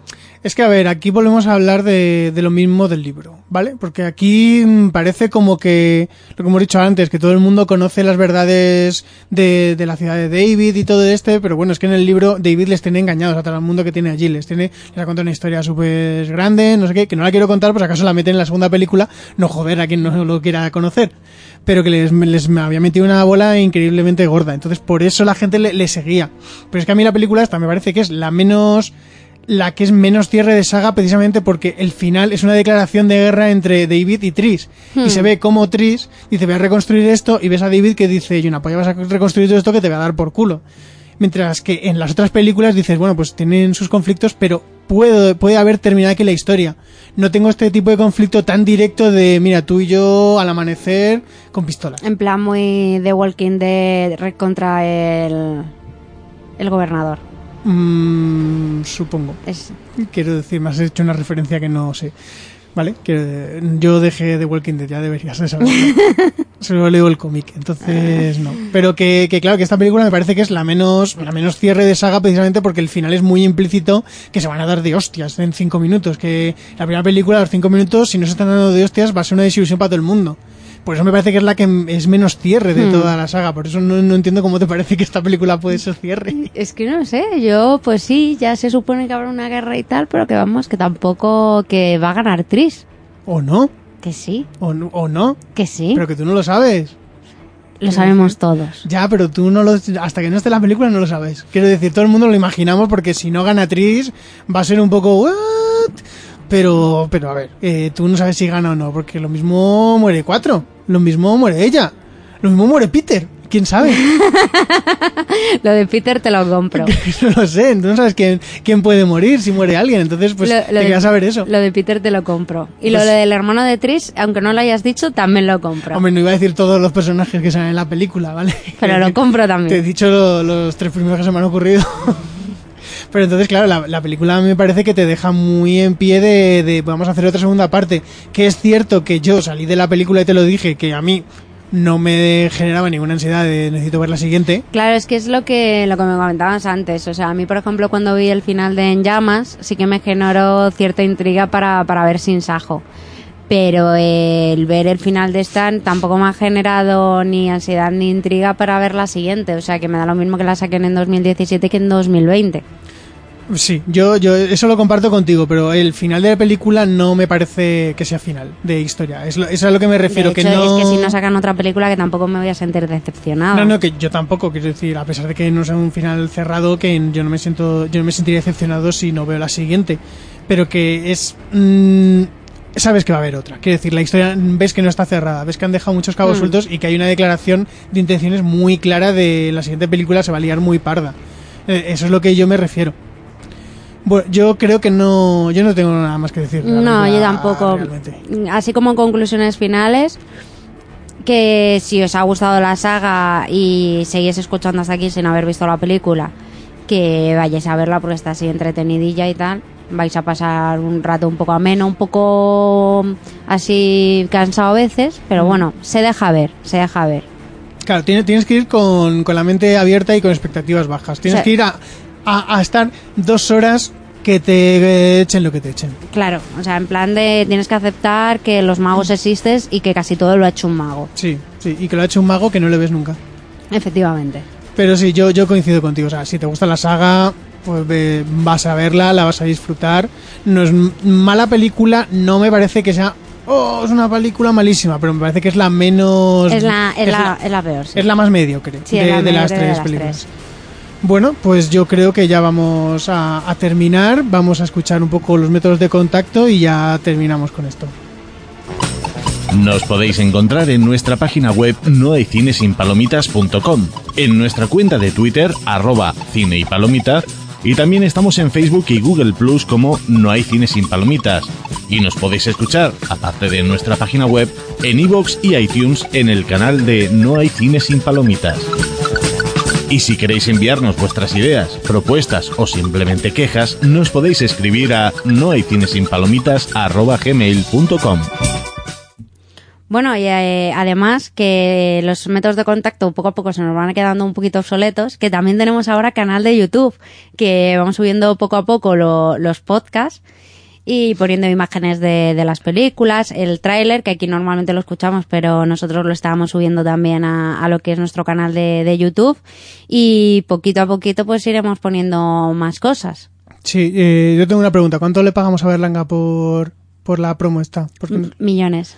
Pues va a haber que volver a ahorrar ¿eh? para pagarle lo mismo porque tiene que actualizarlos, tiene que decir los nuevos métodos. Claro, y luego además tenemos eso, el canal de, de YouTube. Recordaros también que tenemos una cuenta de PayPal, que es no hay cines sin palomitas, por si nos queréis hacer algún tipo de, donativo, que nosotros nos sentiríamos muy agradecidos porque así podemos seguir con la, haciendo la promoción del podcast, hacer nuevos programas e ir mejorando poquito a poquito lo que, lo que ya estábamos haciendo.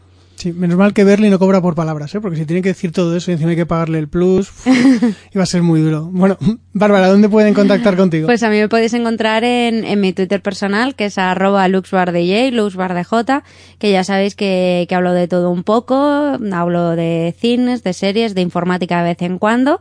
Y bueno, Fer, ¿y a ti? Bueno, a mí me pueden leer en Twitter como FGilalar, que me estoy intentando ahora, ahora ya después de Divergente de verdad, ya no, esta vez no es mentira, me quiero poner atrás al día con las cosas. Pues no te pongas tan al día porque tienes que ver mucho cine en penoso. Bueno, pero por lo menos voy a poder leer lo que yo quiera, ¿no? Eso voy a poder, voy a tener que, no voy a tener que leer Divergente. No, puedes leer lo que quieras, pero tienes que seguir viendo películas malas de, de, de videojuegos para hacer nuestro top 5 en el directo del 9 de abril. Bueno, pero es un paso, ya no tengo que leer nada sobre ellas, puedo leer lo que yo quiera. Entonces allí me podéis hablar de cualquier serie o lo que sea, o de Survivor, que me tengo que poner ya de una puñetera vez con la temporada, joder. Y, y nada, yo respondo amablemente, tenemos una conversación sobre cine o lo que queráis, y opinéis distinto que mí, pues pues nada, pues tenemos ahí una discusión si queréis, también discutimos. Y nada, os emplazo para la próxima vez. Hasta luego. Chao.